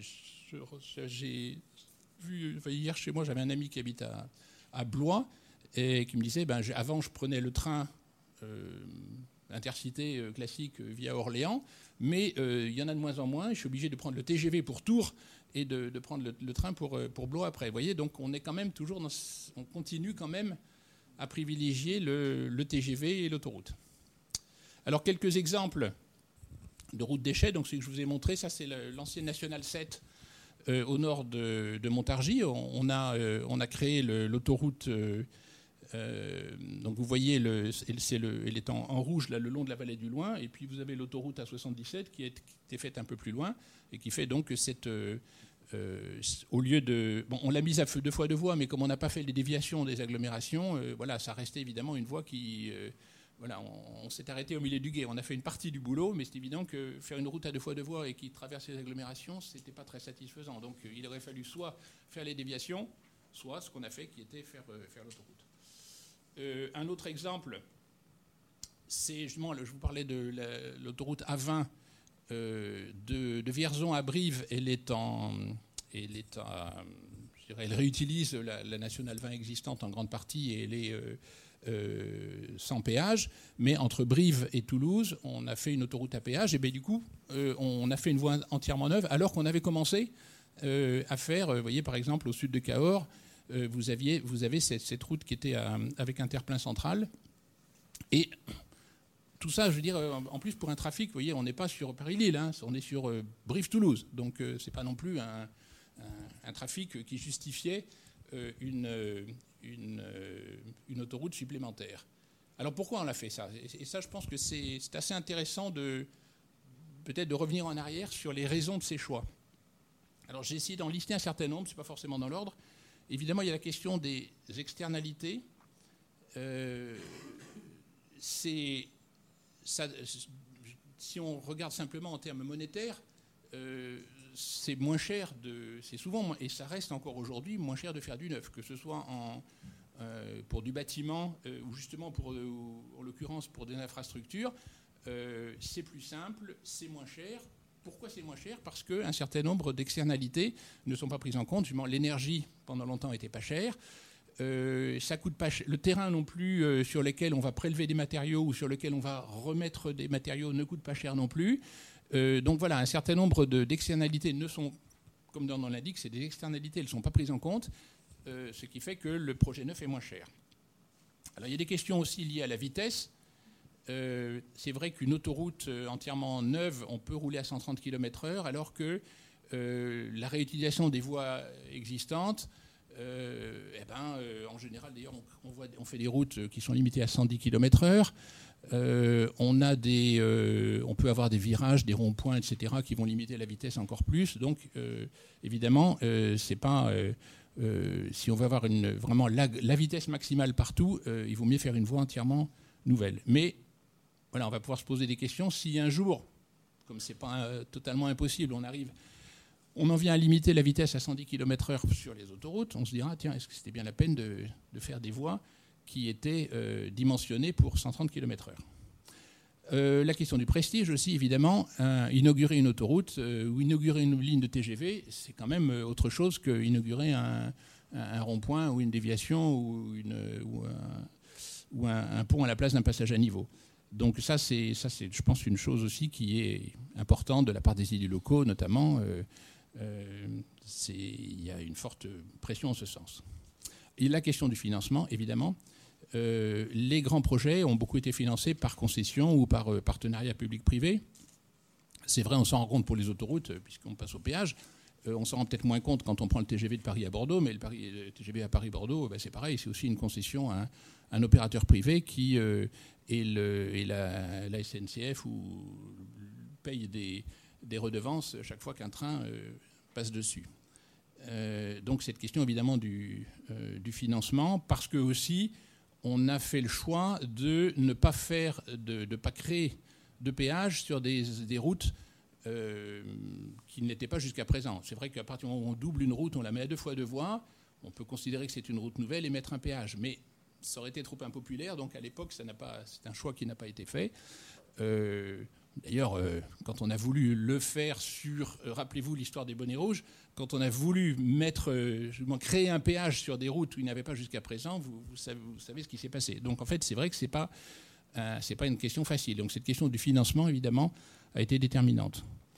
il y a eu aussi la, une question qui est le, justement le fait que cette conversion en modèle autoroutier était tardive. On a essayé d'aménager, mais euh, pas de façon complètement euh, bien coordonnée. Donc euh, on a amélioré les conditions de, vitesse sur les, réseaux routiers nationaux, mais en même temps, on a laissé se développer une urbanisation linéaire. Justement, les entrées de ville, c'est le, le, cas. Et dans les, si dans, les années 50, on aurait pu doubler un certain nombre de, routes nationales pour, euh, pour en faire des deux fois deux voies. Dans les années 70-80, c'était beaucoup plus difficile puisque euh, il y avait beaucoup d'habitats, d'activités, etc. le long de ces routes. C'était devenu euh, donc c'était évidemment beaucoup plus compliqué. Et puis il y a aussi une question qu'on oublie parfois, mais qui a, joué son rôle également. C'est la manière dont on, fait les classes, les classements pour faire des statistiques. On a beaucoup dit euh, l'autoroute, c'est très sûr. Il euh, euh, y a peu d'accidents sur autoroute, c'est vrai. Par contre, les deux fois deux voies, ça, c'est hyper dangereux. c'est très accidentogène. en fait, on mettait dans, la même catégorie deux fois deux voies les deux fois deux voies à caractéristiques autoroutières, donc euh, carrefour dénivelé, et celles qui ne l'étaient pas. Or, les deux fois de voie avec des carrefours à niveau sont en effet des routes extrêmement dangereuses parce que les gens roulent vite comme sur une autoroute et ne, s'attendent pas à trouver un, carrefour à niveau. Donc ça, c'est, euh, euh, il y a eu en effet énormément d'accidents sur ces, deux fois de voie non dénivelées. Et du coup, on a dit ah la deux fois de voie, c'est dangereux, il faut faire des autoroutes. Mais on est un petit peu comme dans les, je dirais les mêmes limitations euh, liées à des classifications qu'on a maintenant avec la rénovation énergétique. On dit l'habitat ancien, c'est des passoires thermiques. En fait, l'habitat ancien, il y a plusieurs catégories. Et les passoires thermiques, c'est surtout l'habitat pas très ancien, c'est l'habitat euh, construit entre les années 50 et 70.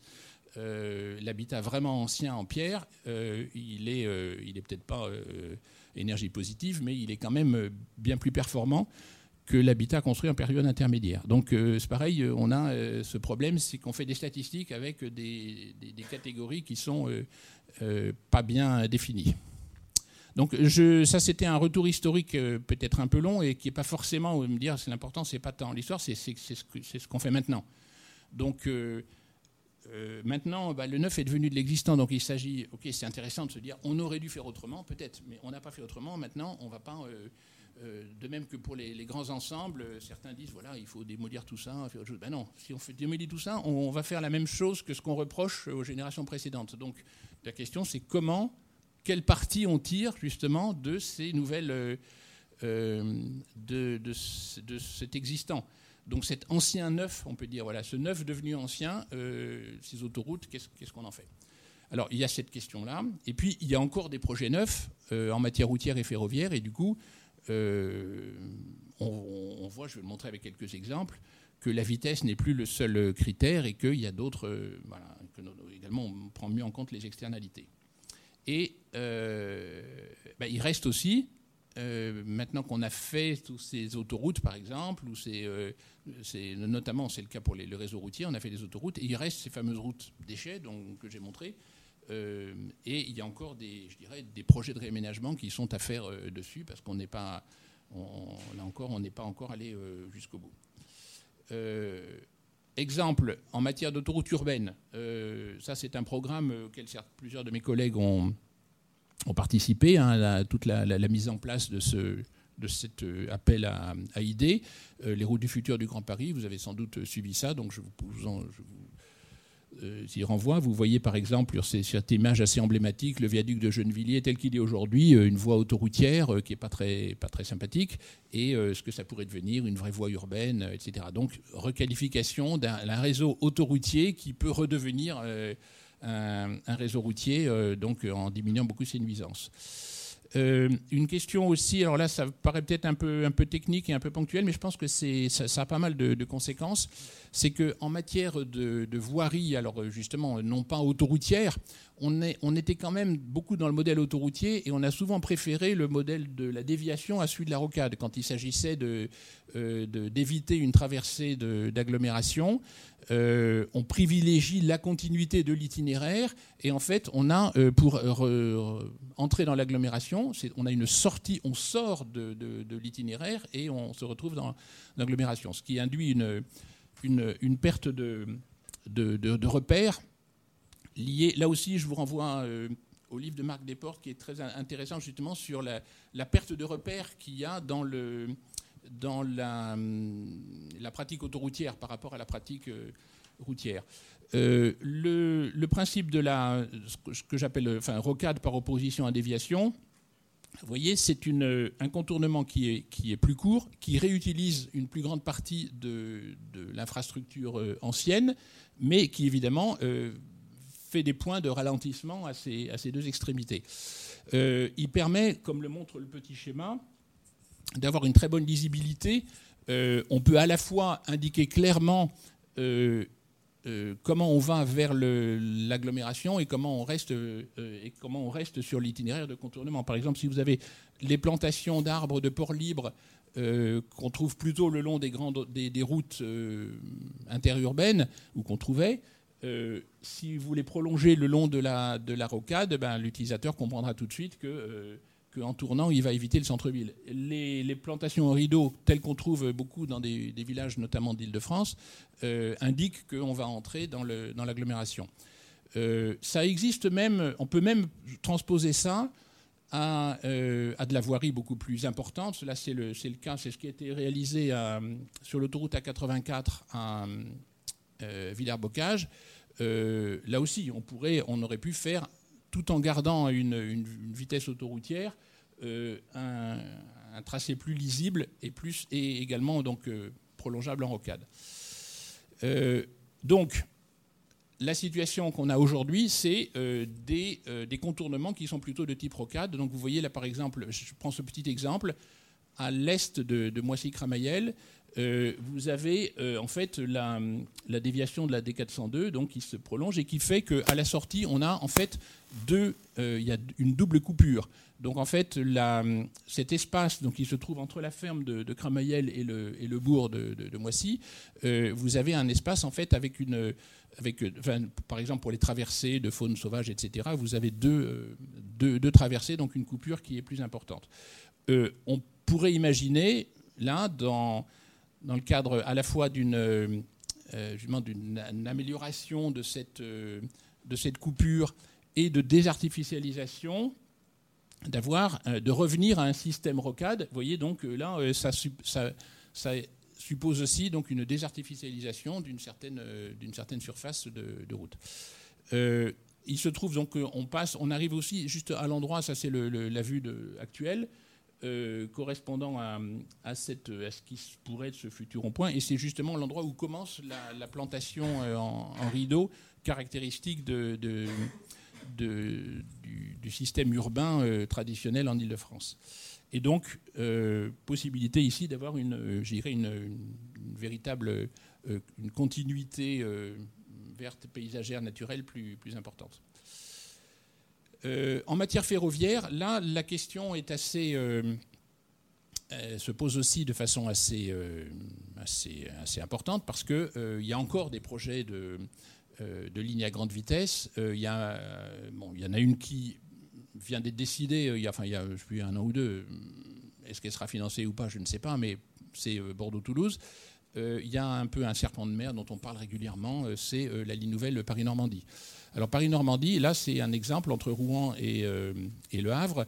Euh, en fait, on a euh, euh, la voie ferrée qui, euh, qui passe, euh, que vous voyez ici, qui va vers, euh, donc qui vient de Rouen et qui va vers Yvetot puis, puis Le Havre. Et puis vous avez euh, l'ancienne nationale et puis au nord euh, vous avez l'autoroute qui double le- la nationale. C'est assez intéressant parce que justement il y a à la fois le routier et le ferroviaire, l'ancienne nationale qui a été remplacée par une autoroute au lieu d'être mise à deux fois deux voies avec, avec contournement d'Yvetot, et la voie ferrée sur laquelle on dit ah, va peut-être falloir faire une ligne nouvelle Paris-Normandie.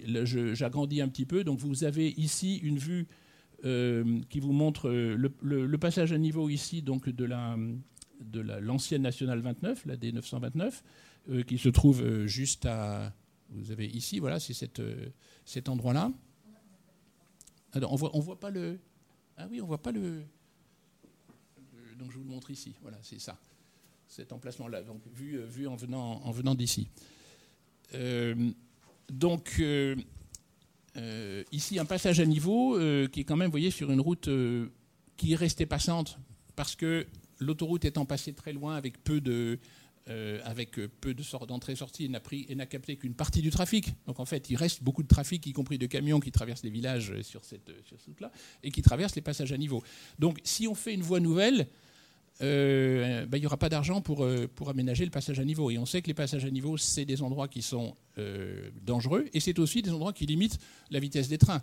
Donc là, le train, les trains sont limités à 160 km/h quand il y a des passages à niveau et ils peuvent rouler à 220 si la voie le permet, ce qui est le cas ici quand c'est le euh, euh, quand il n'y a pas de passage à niveau. Il y a quelques années, euh, je suis monté dans la cabine du, du conducteur du TGV et, à la fin de la ligne nouvelle, quand c'était après Le Mans, là en arrivant vers, je me suis aperçu à mon grand étonnement qu'il continuait à rouler à 220 km/h parce que les passages à niveau ont été ont été supprimés et donc donc voilà, on peut on peut faire un, aménagement de l'existant bah, qu'on ne fera pas si on va choisir faire le choix d'un- d'une d'une d'une voie nouvelle. Voilà, quelques, bon, c'était juste quelques exemples pour, pour euh, inciter à la réflexion donc, sur euh, la réutilisation, le réemploi, l'amélioration de l'existant par rapport au, projet neuf. Je vous donne quelques, quelques références pour, euh, euh, pour compléter. Je vous ai indiqué donc le bouquin de, de, Marc Desportes qui est ici. Euh, j'avais donc fait un, aussi, il y a vingtaine d'années, un, une petite étude avec un collègue ingénieur routier sur les euh, toutes les ces questions de géométrie de la route et d'intégration dans, le paysage et de réutilisation de l'ancien. Et puis, il y, a eu, plusieurs articles dans ce, numéro euh, des cahiers hein, qui s'appelait la, vie mobile. Euh, voilà, voilà. et puis, oui, ça, c'était une autre rapide aussi après, à partir de l'étude sur la géométrie de la route. Voilà, je laisse un peu de temps pour les questions, le débat.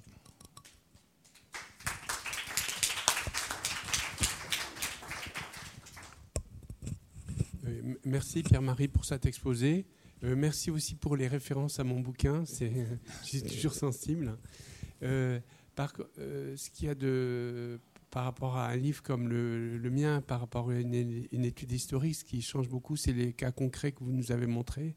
Ça, c'est toujours très intéressant de voir des cas concrets de paysages, de projets paysagers, d'intégration, alors non pas d'intégration, mais de création de, de paysages. Puis ce qu'il y a de très nouveau aussi, je pense, c'est cette, cette, idée d'obsolescence de, des infrastructures, parce qu'on associe souvent euh, euh, la notion d'infrastructure à la notion de permanence, et euh, pas forcément la via Appia, mais on pense à une idée de monument ou de, oui, avec des viaducs que, que vous nous avez montrés. Et là, tout d'un coup, on s'aperçoit que les infrastructures sont elles aussi frappées d'obsolescence, et du coup, on a, ça fait un peu peur. Quoi. On se demande qu'est-ce qui va se passer. Donc c'est vraiment un point de vue très intéressant. Alors je ne sais pas s'il y a des questions dans la salle.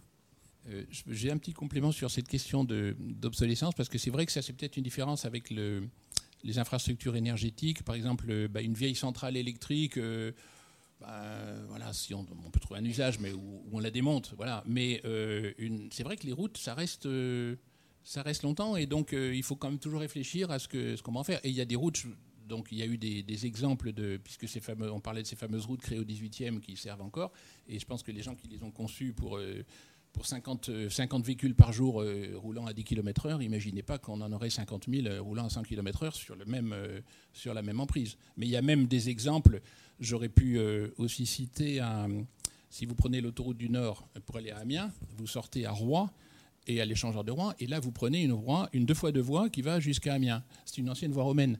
Donc euh, c'est une, voie romaine qui est devenue une route euh, euh, royale et puis qui est devenue une, autoroute. Donc en fait c'est vrai que les, les, infrastructures, les routes, tout ce qui est tracé, ça reste forcément très longtemps. Et donc voilà, c'est encore là, il faut savoir ce qu'on va en faire.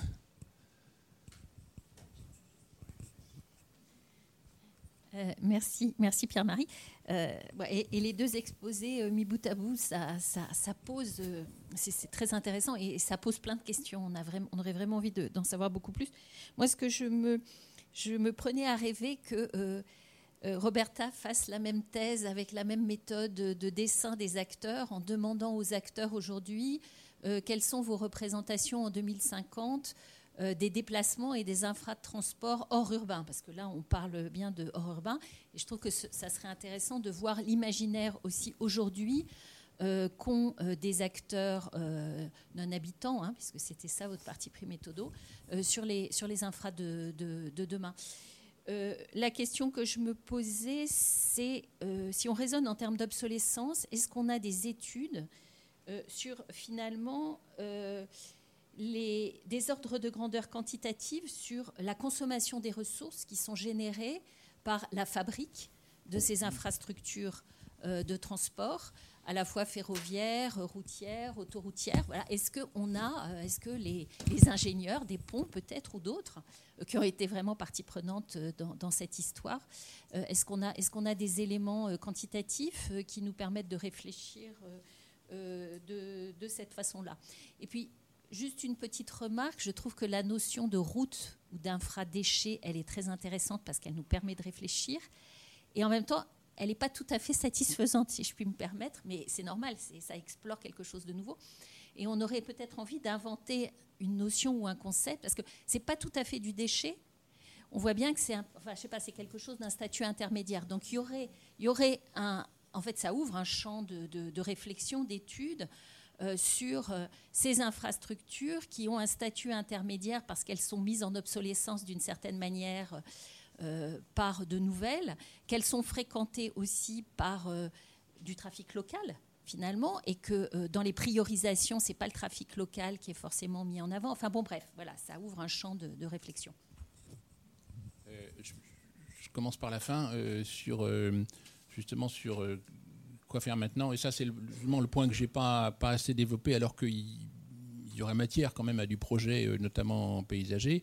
Euh, si je prends l'exemple que je vous ai montré tout à l'heure de la de, de l'ancienne Nationale 7 au nord de Montargis, c'est vrai que quand on voit ça, on dit bah, quand même ça aurait été simple de faire une tour. Ok, elle n'est plus là. Bah, à mon avis, maintenant que l'autoroute est là, la, seule solution qui resterait pour cette route qui, est complètement surdimensionnée, bah, c'est de, revenir à ce qu'elle était euh, au début du XXe siècle, c'est-à-dire d'enlever la moitié. Enfin, d'enlever la moitié.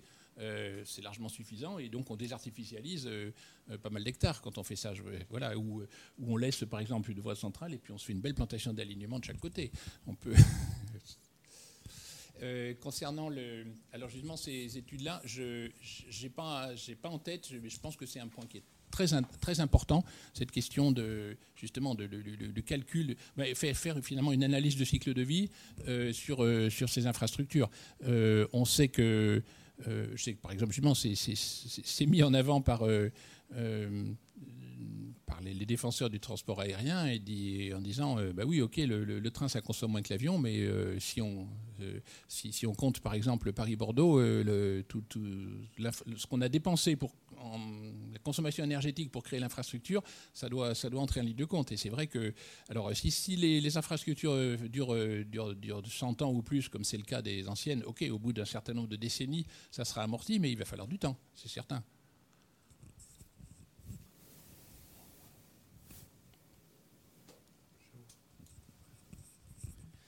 Oui, je suis très frappé après avoir écouté vos deux exposés par le fait que les infrastructures sont dans tous les cas des objets politiques. Euh, et on voit très bien dans l'évolution des politiques euh, de création ou de réforme des infrastructures existantes euh, comment s'est engagée une transition dans laquelle l'État est parfois moins présent qu'il ne l'a été autrefois en raison de la régionalisation ou même euh, en raison des évolutions de la culture politique des édiles. Euh, vous parliez euh, tout à l'heure de la liaison Bordeaux-Toulouse. ça n'est pas dit tout à fait clairement encore, mais c'est un projet qui est en voie d'abandon.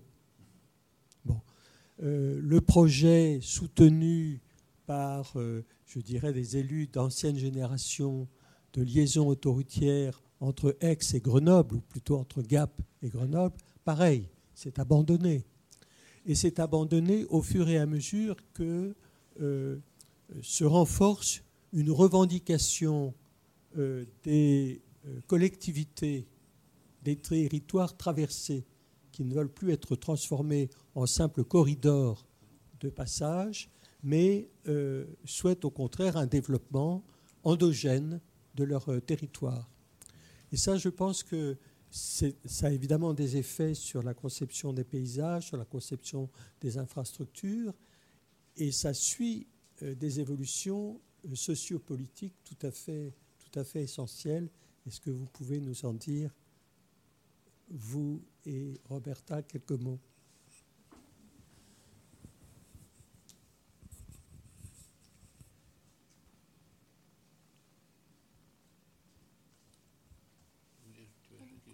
Euh, sur euh, cette question des les territoires euh, traversés, ça c'est en fait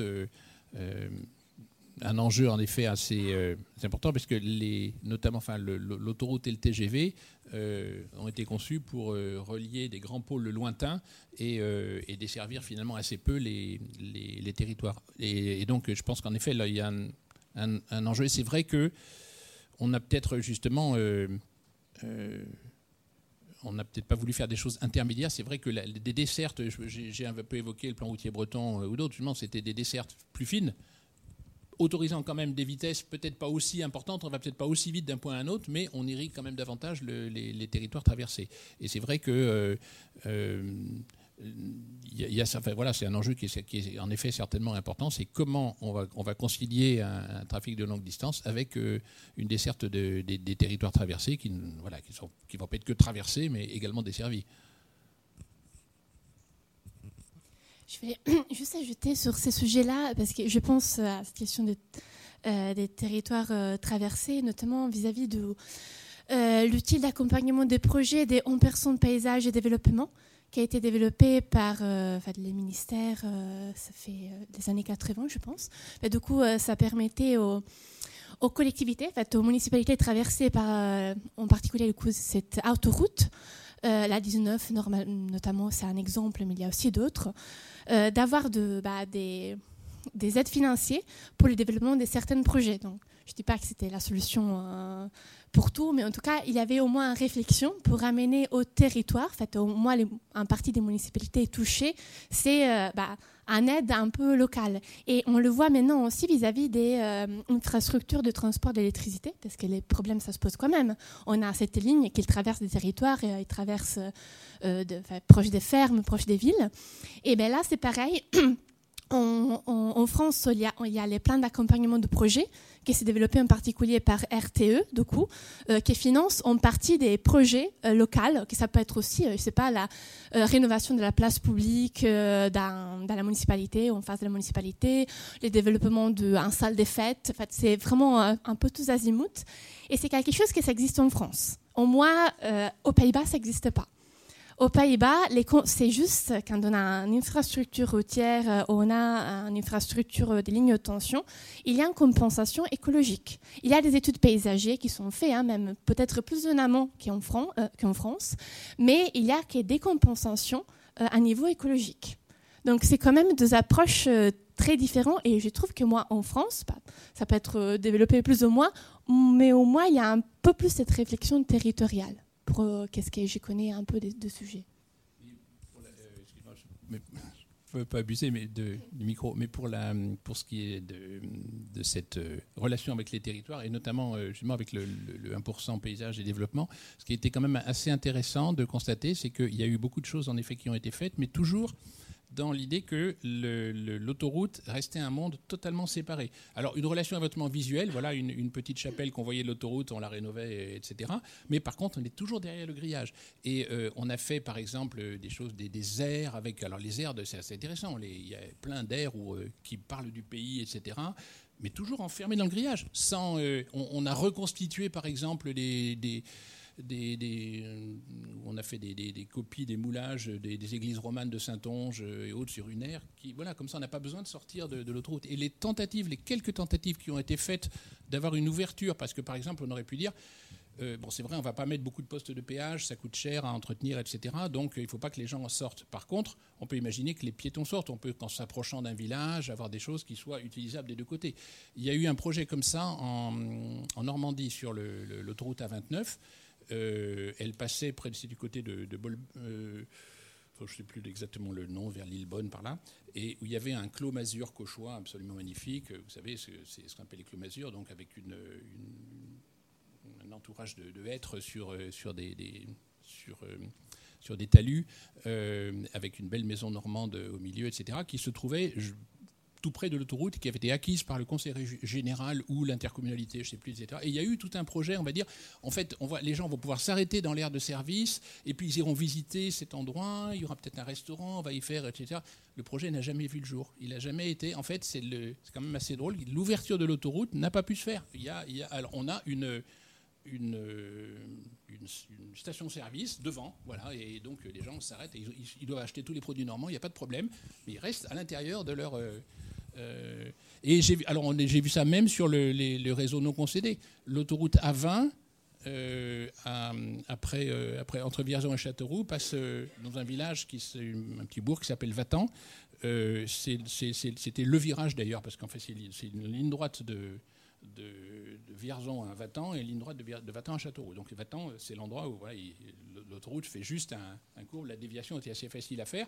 Mais on pouvait aussi assez facilement rentrer dans le bourg euh, quand elle venait d'être faite. Et donc c'était un peu le village étape, etc.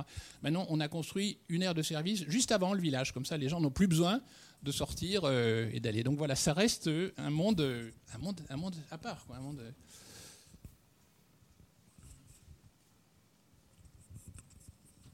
Oui, malgré que vous, traitiez de sujets finalement très différents, même si c'est sur le, chapeau d'in- d'infrastructure, les- peut-être la, question qui se pose encore une fois sur euh, des questions de mot intégration qu'on n'aime pas beaucoup, c'est euh, euh, comment synchroniser les, les échelles.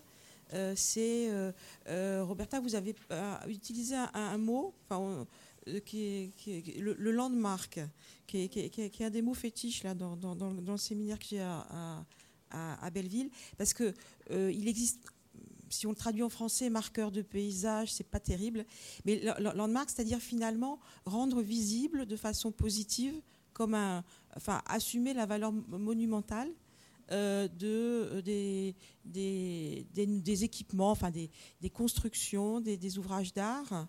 Et, donc cela, c'est aussi pour fa- faire converger une, société vers le même but. Enfin, un de mes collègues d'ailleurs tra- travaille aussi là-dessus. Euh, on pense par exemple aux, halles, à la couverture des halles, qui s'est, faite beaucoup trop tôt. Euh, si elle était couverte de, de panneaux photovoltaïques, même si le rendement n'est pas terrible, les ingénieurs pourraient le dire, quel symbole ce serait? C'est-à-dire d'avoir euh, un, grand bâtiment autonome. Et c'est ce type de bâtiment qui peut porter une idée euh, collective, en fait. Euh, et il est et re- re- re- retravailler une, ancienne voie, une ancienne infrastructure autonome et, lui redonner un, usage et, une beauté, ça aussi, c'est quelque chose qui, peut- fédérer une société. Et donc, et articuler les échelles, ça veut dire, euh, c'est aussi ren- rendre le tout marchable, tra- tra- traversable par des humains, par des animaux, par des, par des, petites, euh, par des petits pollens. Et euh, là, il y, a, quelque chose à, plaider là- là- là-dessus. Alors, on, a un, un- dire, un millefeuille de règlements, de, de lois. euh, qu'est-ce qui pourrait faire bouger un peu les choses pour que cette valeur symbolique ou cet imaginaire, mais qui soit aussi nourri par, pas simplement par, par la vie des gens sur place, comment faire euh, pour que ça, pour que ça prenne en fait?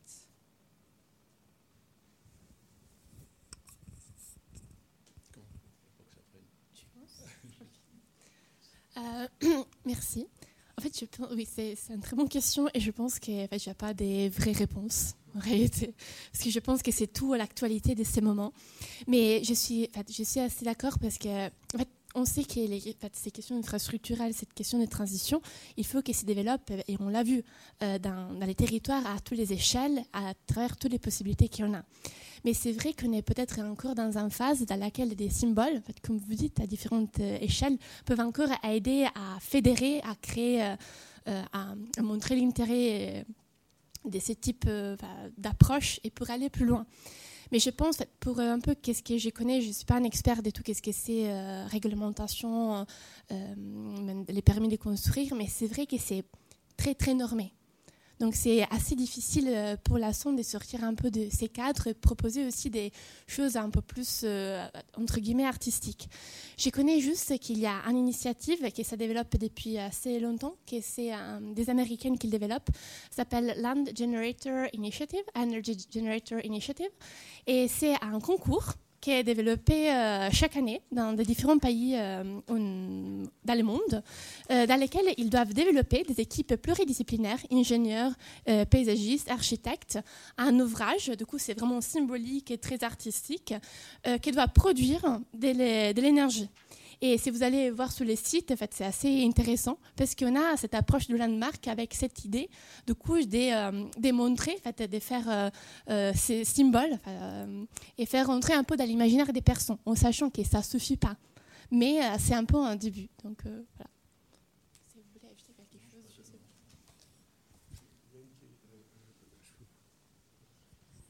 euh, puisque vous nous avez montré qu'en faisant du neuf, hein, on produisait des déchets et qu'en faisant de l'ancien, on produit aussi, je dirais, des déchets, est-ce que, et pour essayer de développer l'économie circulaire, hein, est-ce qu'on n'a pas besoin aussi, on va dire, de créer le paysage du déchet, si je peux m'exprimer comme ça? C'est-à-dire que pour euh, quand on va déconstruire un, bâtiment ou, euh, ou, une route, est-ce qu'il ne faut pas, dès le moment de ce, projet de déconstruction, travailler à la construction du nouveau projet et se poser la question de savoir qu'est-ce qu'on fait de ces déchets et comment on peut les réemployer euh, à terme? Donc, qui dit réemploi dit aussi gestion euh, sur, euh, sur un temps, dans un espace.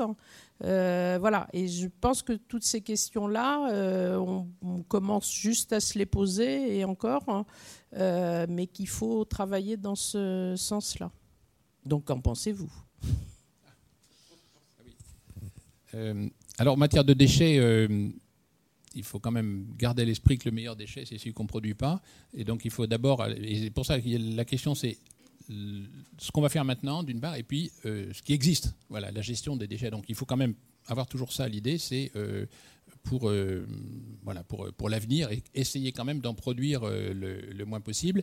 Et c'est vrai qu'en matière routière, c'est quelque chose qui a été très peu euh, pris en compte, dans, que ce soit dans les projets autoroutiers, mais même quand je, l'ai montré dans les projets de déviation, c'était, euh, on raisonnait d'ailleurs uniquement en, coût d'investissement et pas en coût de fonctionnement. Et on, disait, voilà, on va, on, crée un certain nombre de, kilomètres de, voirie en plus, mais euh, rarement on se disait combien on laisse de kilomètres non. Donc en fait, euh, on, comparait des projets, un projet qui crée plus de kilomètres, il va coûter plus cher, mais peut-être aussi intéressant de, regarder un projet qui laisse moins de kilomètres euh, de routes non, non, utilisées.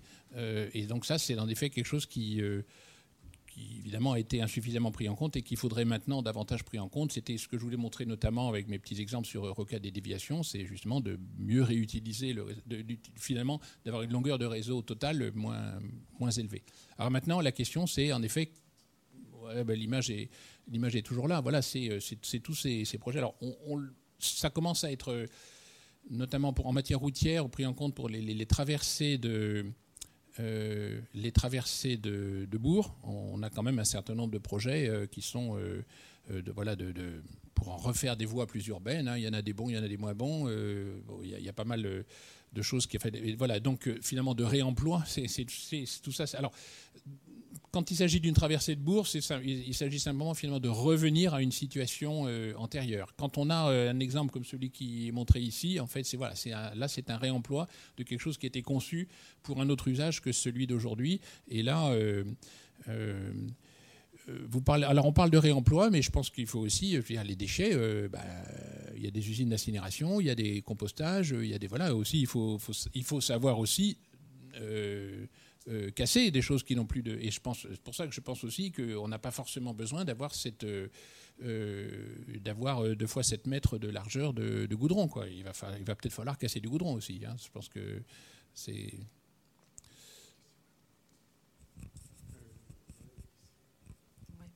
Je reviens un peu sur le sujet que vous avez évoqué sur les autoroutes et ce doublement des routes des routes euh, plus anciennes par les nouvelles autoroutes et le fait qu'on arrive avec euh, cette situation de doublon en fait d'infrastructure. Je pensais à un cas euh, très particulier qui est, que, que je connais bien, qui, qui, est en Grèce, qui est euh, l'autoroute euh, Athènes-Patras. Je ne sais pas si vous voyez un petit peu. Donc Patras, c'est le port, l'un des plus grands ports en, Grèce du côté de l'Italie, qui est, donc l'autoroute Athènes-Patras, qui a été achevée très très récemment en fait, il y a à peine quelques années. Qui traverse donc toute la péninsule en fait. Qui traverse le Péloponnèse au nord en fait. Hein, et d'où, euh, enfin, qui rencontre euh, sur euh, juste avant Patras le grand pont Rion-Intirion vers vers le nord, qui a été fabriqué par des Français par ailleurs. donc cette autoroute-là, elle a été construite après euh, énormément de, de, retard, etc. Alors, ce qui se passe, c'est qu'il y avait l'ancienne route nationale qui est très près de la côte. Et on est dans un paysage qui est extrêmement contraint entre les montagnes. Il y a un relief très important entre les montagnes, en grande partie, et la mer. Donc, on n'a pas trop d'espace. Ce n'est pas le cas des, des plaines françaises qu'on a vues tout à l'heure.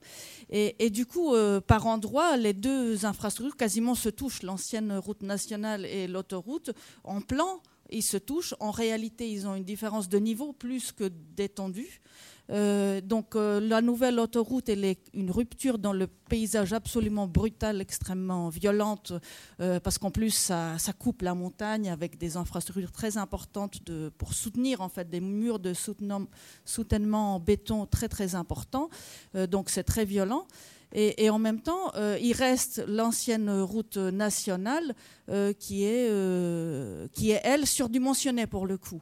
Alors la question que, je voulais poser, c'est la suivante. Alors je me demandais, en vous entendant parler, qu'est-ce qu'on aurait pu faire en fait? Parce qu'on arrive avec un doublon d'infrastructures dans un territoire extrêmement contraint et avec une, rupture violente paysagère assez, assez stupéfiante.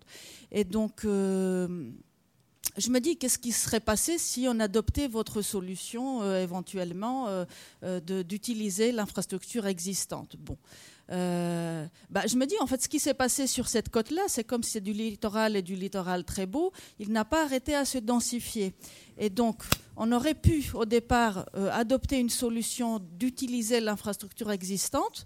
Et je pense qu'à un moment donné, on se serait trouvé dans un conflit entre les l'occupation de ce territoire de littoral par des nouvelles fonctions, notamment pour les estivants, des nouveaux, euh, villages qui se sont euh, étalés, qui ont accueilli des résidences secondaires, euh, des hôtels, etc., de petits hôtels en l'occurrence. Et, du coup, je pense qu'on on serait amené à faire des déviations et à ne, à ne, pas arrêter à faire des déviations. Et donc, déviation sur déviation, on serait finalement arriver là où on est avec l'autoroute qui passe totalement à côté. Donc je me pose la question euh, comment ou alors une autre chose c'est que l'autoroute peut chasser euh, les, tout ce qui est secondaire et donc qu'elle aurait pu prévaloir et dire que finalement si l'autoroute était près de la mer, plus proche de la mer, peut-être finalement toute cette occupation du littoral par ses euh, fonctions surtout euh, d'estivant en réalité, euh, n'aurait pas pu se mettre en place. Alors je me demande si de tels exemples de conflits, on, peut les trouver ailleurs qu'à cet endroit-là et comment cette question de densification du territoire avec des infrastructures qui sont super importantes à mettre en place parce qu'on ne pouvait pas s'en passer en l'occurrence, comment, on peut raisonner là-dessus en fait?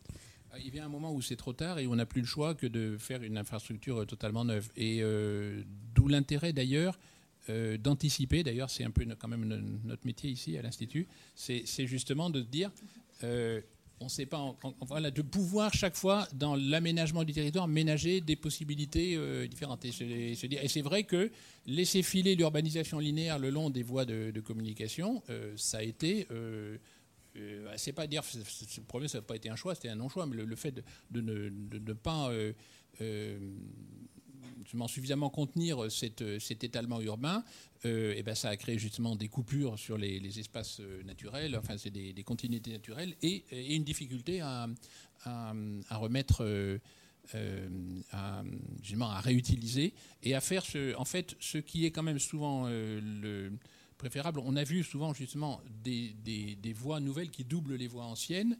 Euh, et la voie ancienne, du coup, se trouve, comme on l'a montré, surdimensionnée par rapport à son usage. Donc c'est vrai que si on s'y prend suffisamment tôt, il est préférable de euh, de, transformer la voie euh, ancienne et de ne créer euh, qu'une voie beaucoup plus petite pour euh, des usages locaux beaucoup moins, beaucoup moins importants. Mais en effet, je pense que la leçon à tirer de ça, c'est bien l'anticipation. C'est-à-dire maintenant, dans les choix qu'on va faire maintenant, euh, est-ce qu'on va se laisser des possibilités pour l'avenir ou est-ce qu'on va se, se, lier les mains? Moi, je voulais peut-être revenir sur des travaux qui sont faits à l'Institut. Et il y a un collègue, enfin, il y a des collègues d'autres départements ici tu, tu, en parlais, Pierre-Marie, il y a des travaux qui sont faits sur les autoroutes urbaines qui sont transformées en boulevards urbains. Bon, je pense aux travaux de, de Paul Lecroix notamment, avec des comparaisons internationales. Est-ce que, ou bien des travaux qui sont faits au, département mobilité transport et, et Liguiton mène des, des benchmarks. Est-ce qu'on a des travaux de même type qui sont faits hors milieu urbain euh, et qui permettraient justement de repérer de manière peut-être plus euh, systématique et construite euh, des, je sais pas s'il faut dire des bonnes pratiques, en tout cas des projets intéressants de, de requalification, de transformation d'infrastructures routières ou voire, voire ferroviaires, mais hors urbain,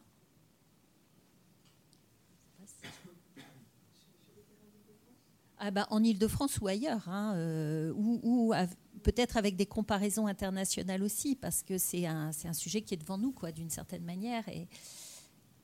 nous, on a, depuis quelques années, on a surtout travaillé sur l'urbain, en fait, hein, sur, les, sur les voies urbaines, les autoroutes urbaines, etc., hein, sur le, la race campagne, comme on disait autrefois, on, a, on, en a moins.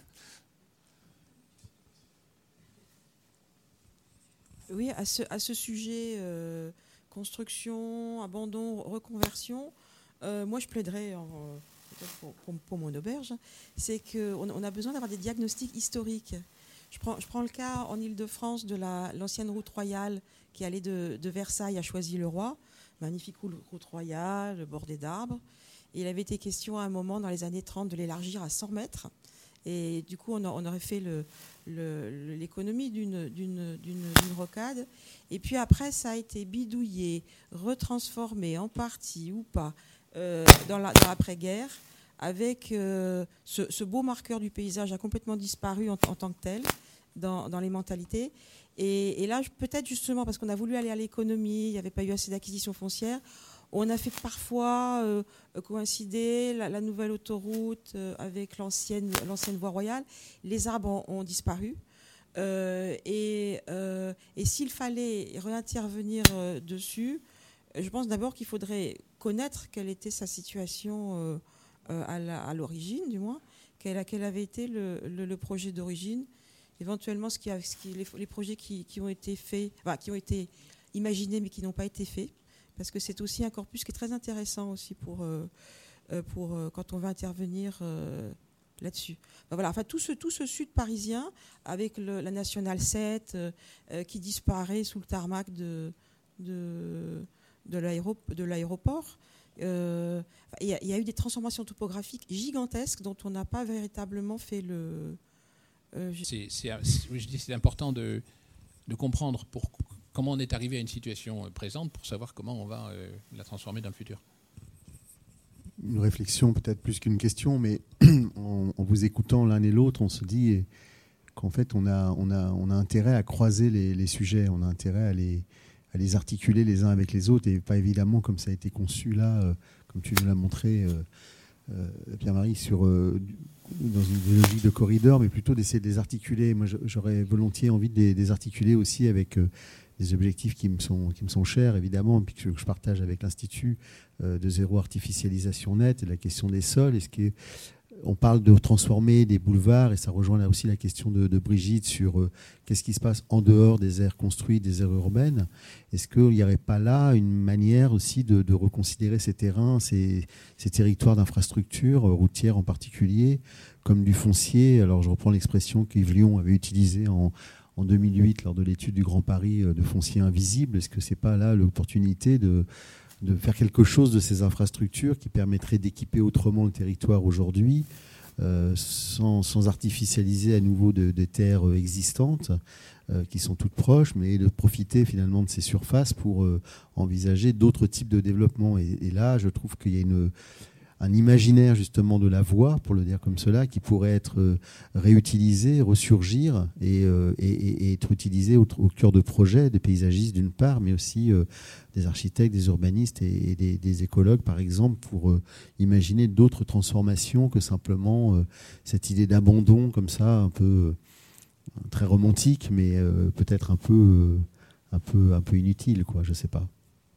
Non, c'était une réflexion, pas une question. Donc oui, c'est une réflexion, ça n'est pas euh, forcément de question, mais je me dis que dans le réemploi, il y a aussi la question de, de comment on, on, utiliserait ces infrastructures a, et leurs emprises autrement il y a, y, y en effet toute une réflexion à, à lancer sur, enfin, oui, sur, le devenir de ces, euh, voilà, ce que j'appelais les routes déchets, et, euh, et sur, euh, et, et, notamment dans la perspective du zéro artificialisation net, mais avec aussi euh, parce que si c'est net, on sait que.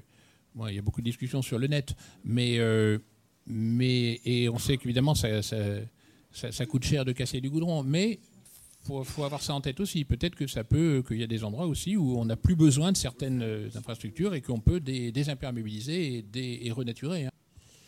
Hein. Oui, alors j'avais pas d'exemple de, vraiment d'évolution de, de, de, route en dehors de milieux urbains mais euh, sinon de, voies ferroviaires. Il y a pas mal d'anciennes voies ferroviaires qui ont été abandonnées. Et tu le disais, Pierre-Marie, il y a beaucoup de. Le réseau entre 1914 et, aujourd'hui a, beaucoup diminué, qui peuvent être transformées en voies vertes avec des, des draisiennes, des, des, pistes cyclables. Et ça, il y a plein d'exemples super intéressants. Euh, et euh, pour le coup, peut-être qu'une voie ferroviaire est moins aussi artificialisée qu'une route. Donc, il y a moins de béton à casser, c'est déjà peut-être des fois renaturé euh, avec le temps.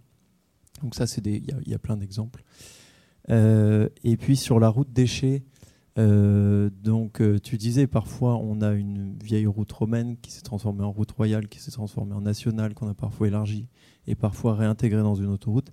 Mais il y a aussi beaucoup d'autoroutes qui ont été faites bah, parfois en doublon.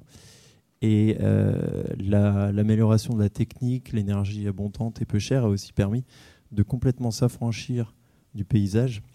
Et donc des autoroutes qui, pour le coup, sont euh, complètement euh, hors sol. L'autoroute A3, donc en milieu urbain, mais qui, passe au milieu du, plateau de Romainville. Et donc ça, je pense que ces infrastructures-là, elles, sont plus dures à, faire sortir du paysage, ou en tout cas à détruire. Je pense, je à la Transfagarasan, qui est une route euh, en, Roumanie, où euh, là encore, c'est quelque chose de politique. C'est euh, un moment Ceausescu, je crois que c'est ça l'histoire de la route, qui a dit euh, il faut absolument qu'on relie cette partie du territoire à celle-là. Et ses conseillers lui ont dit bah attendez, monsieur, il y a, une montagne là. Et il a dit, je m'en fous, je veux, je absolument une route. Donc on a une route qui, fait énormément, énormément de virages. Aujourd'hui, on a tous les fous de la route et les émissions automobiles qui testent euh, des grosses bagnoles qui vont, euh, qui vont, euh, qui vont là-dedans pour, pour, pour, pour, faire les fous. Et, et c'est peut-être plus difficile à, l'enlever. Mais bon, c'est devenu, devenu un, patrimoine en quelque sorte. Et la volonté de, de, de, de, faire du neuf, de faire du rapide, elle a aussi parfois amené à faire des autoroutes en, en, viaduc et donc à faire quelque part du jetable parce que ces autoroutes, elles peuvent aussi en fait être mal conçues, elles se, elles se dégradent, il peut y avoir un tremblement de terre, il peut y avoir plein de choses et aujourd'hui, il y a beaucoup d'autoroutes en France. On a vu le pont de Gênes qui s'est effondré, mais il y a eu un audit aussi national sur les autoroutes en France qui montre qu'elles sont en très mauvais état globalement, euh, surtout le réseau non concédé. Et donc, euh, c'est aussi possible de les démonter. Des fois, elles se démontent toutes seules d'ailleurs. Et, euh, donc, euh, voilà. Donc, ça, c'était plutôt une remarque. Mais pour, pour faire une vraie question, je voulais savoir si débétonner, débitumiser, pour, pour renaturer. Ça permettait de refaire sortir des terres agricoles, fertiles, sur lesquelles on peut faire pousser des choses, ou alors ça a été complètement... on a tué toute vie parce que ça a été bitumisé, bétonisé et, tout, en dessous est pourri. Donc est-ce que si on casse tout euh, en, milieu, rural où c'est pas du foncier qu'on va reconstruire, est-ce que en dessous ça va repousser euh, ou pas? Alors là aussi, je vais faire dans le sens inverse. Pour la dernière question, la réponse est oui. Euh, c'est juste une question de temps. Euh, D'ailleurs, si on fait rien et qu'on abandonne tout, euh, dans, dans 200-300 ans, euh, on verra plus de goudron, hein, on verra que de la nature. Donc euh, la nature est très forte. L'intérêt de casser du goudron, c'est que ça va plus vite. Alors c'est peut-être pas, peut-être pas forcément des bons terrains. On fera peut-être pas 5 quintaux de blé dessus, mais mais on peut faire pousser des arbres, on peut faire voilà, on, peut- trouver une végétation. Donc c'est du point de vue notamment de la biodiversité, c'est toujours toujours intéressant. Sur les, tu parlais des, ouvrages d'art. Ce qui est assez, hein, je trouve, intéressant, là aussi peut-être une leçon euh, de tout ça, c'est que euh, également pour des questions d'inauguration, euh, on privilégie toujours le, les dépenses d'investissement aux dépenses de fonctionnement. Et il ne faut jamais oublier, quand on fait une dépense d'investissement, on crée des dépenses de fonctionnement. Il va falloir entretenir ce que ce qu'on crée. Et donc, bah oui, des ouvrages d'art, même, même bien conçus, ça s'entretient. Et donc, euh, voilà, c'est euh, donc il faut. euh, et si ça s'entretient pas, ça, ça, se dégrade. Et donc ça, je pense que c'est une, une chose en effet. tu parlais de l'é- de l'état du, réseau, notamment non concédé, qui voilà, c'est un- une question qui est importante à poser, et à avoir en, en tête dans tous les dans tous les aménagements. Et puis, oui, c'est vrai qu'alors il y a plus de- d'exemples de, réutilisation dans le ferroviaire, alors c'est vrai que c'est plus facile d'enlever des rails que de que d'enlever du goudron. Euh, par contre, c'est quand même des, des infrastructures qui ont souvent des ouvrages d'art remarquables et que je trouve quand même là aussi un peu, un peu sous-employés. Ce qui est quand même un peu dommage, c'est que euh, quand beaucoup de réemplois sont des réemplois à un niveau un peu, un peu inférieur. Parce que quand on roule en vélo, euh, on, peut, on peut quand même un petit peu faire des détours. Quoi, et on n'est pas obligé de traverser le- les montagnes avec des tunnels. Et c'est vrai qu'on voit des voies euh, avec des... on dit quand on, quand on pense au boulot que ça a été de fabriquer ça, de creuser les montagnes, de faire des viaducs, et que c'est simplement pour faire passer des vélos, c'est vrai que j'aimerais mieux voir repasser des trains personnellement. Mais euh, voilà. J'avais une question tout à fait euh, factuelle. Est-ce qu'on a une idée des objectifs de l'actuelle planification en matière d'investissement ferroviaire On sait qu'il y a un plan très important, financièrement parlant, qui vient d'être lancé, mais je n'ai aucune idée des objectifs. Euh, moi non plus, parce que j'ai simplement lu, peut-être que tu peut-être plus, c'est dit, je enfin, ce que je vois dans, les journaux, c'est que c'est très concentré sur le- les réseaux urbains. hein. C'est les, des RER dans, dans une dizaine de villes, etc. Et c'est, euh, euh, ben bon, ça peut avoir pas mal de, de conséquences. Et d'ailleurs, il y a pas mal, de, je trouve, d'exemples intéressants dans, dans des villes de province, je pense autour de Lyon, de Nantes, etc., justement de, de réutilisation, même de remise en service d'anciennes voies, euh, donc parfois avec des, des trains un peu plus légers, euh, ce qui était fait notamment à Lyon ou, sur Nantes, euh, Nantes-Châteaubriand. Et donc là, il y a des choses que je trouve assez intéressantes parce que ça permet justement de donner peut-être une deuxième vie ou de prolonger la vie d'un certain nombre d'ouvrages avec des, euh, alors peut-être des, dispositifs plus légers, mais qui sont quand même assez performants et qui, répondent aux besoins d'aujourd'hui. Et je, peux imaginer aussi que euh, euh, c'est vrai qu'on a d'ailleurs on a mis on a dit ce mot de RER parce que voilà c'est bien je veux dire ça permet aux villes de province de dire on va être comme Paris. Est-ce que c'est des RER ou est-ce que c'est pas dans beaucoup de- d'endroits comme euh, justement je pense à des choses qui ont été faites à Lyon ou à Nantes des, euh, transports plus, légers enfin je sais pas je suis pas un spécialiste hein, moi je laisse mes, collègues du département mobilité en, parler mieux que moi mais euh, il y a certainement plein d'innovations à faire en la matière. Oui, il y a d'autres pays en Europe qui investissent beaucoup plus dans, le, ferroviaire que, que nous, et pas seulement la Suisse ou l'Allemagne, aussi l'Italie qui, euh, qui, investit beaucoup en ce moment. Euh, et donc oui, ce plan, euh, c'est pas uniquement du RER, il y a aussi de la relance du TGV euh, avec euh, Marseille-Perpignan, Bordeaux-Toulouse. On ne sait pas si ça se fera un jour. En tout cas, il y a cette volonté encore de réafficher le, fait de, refaire de la grande vitesse. On n'arrive pas à sortir de ça. Merci. Euh, eh bien, on, va, on, va, on va conclure euh, en, remerciant euh, les deux intervenants, en remerciant les modérateurs et, toute l'équipe euh, qui suit, suit ces, ces séminaires. Et puis en vous remerciant tous d'avoir été là. Peut-être juste un tout petit mot pour dire que finalement, on a ouvert un certain nombre de champs de questionnement qui sont assez nouveaux ce qui est nouveau, c'est pas la question des infrastructures d'énergie ou de transport, mais c'est le regard qu'on porte sur ces infrastructures d'énergie et de transport.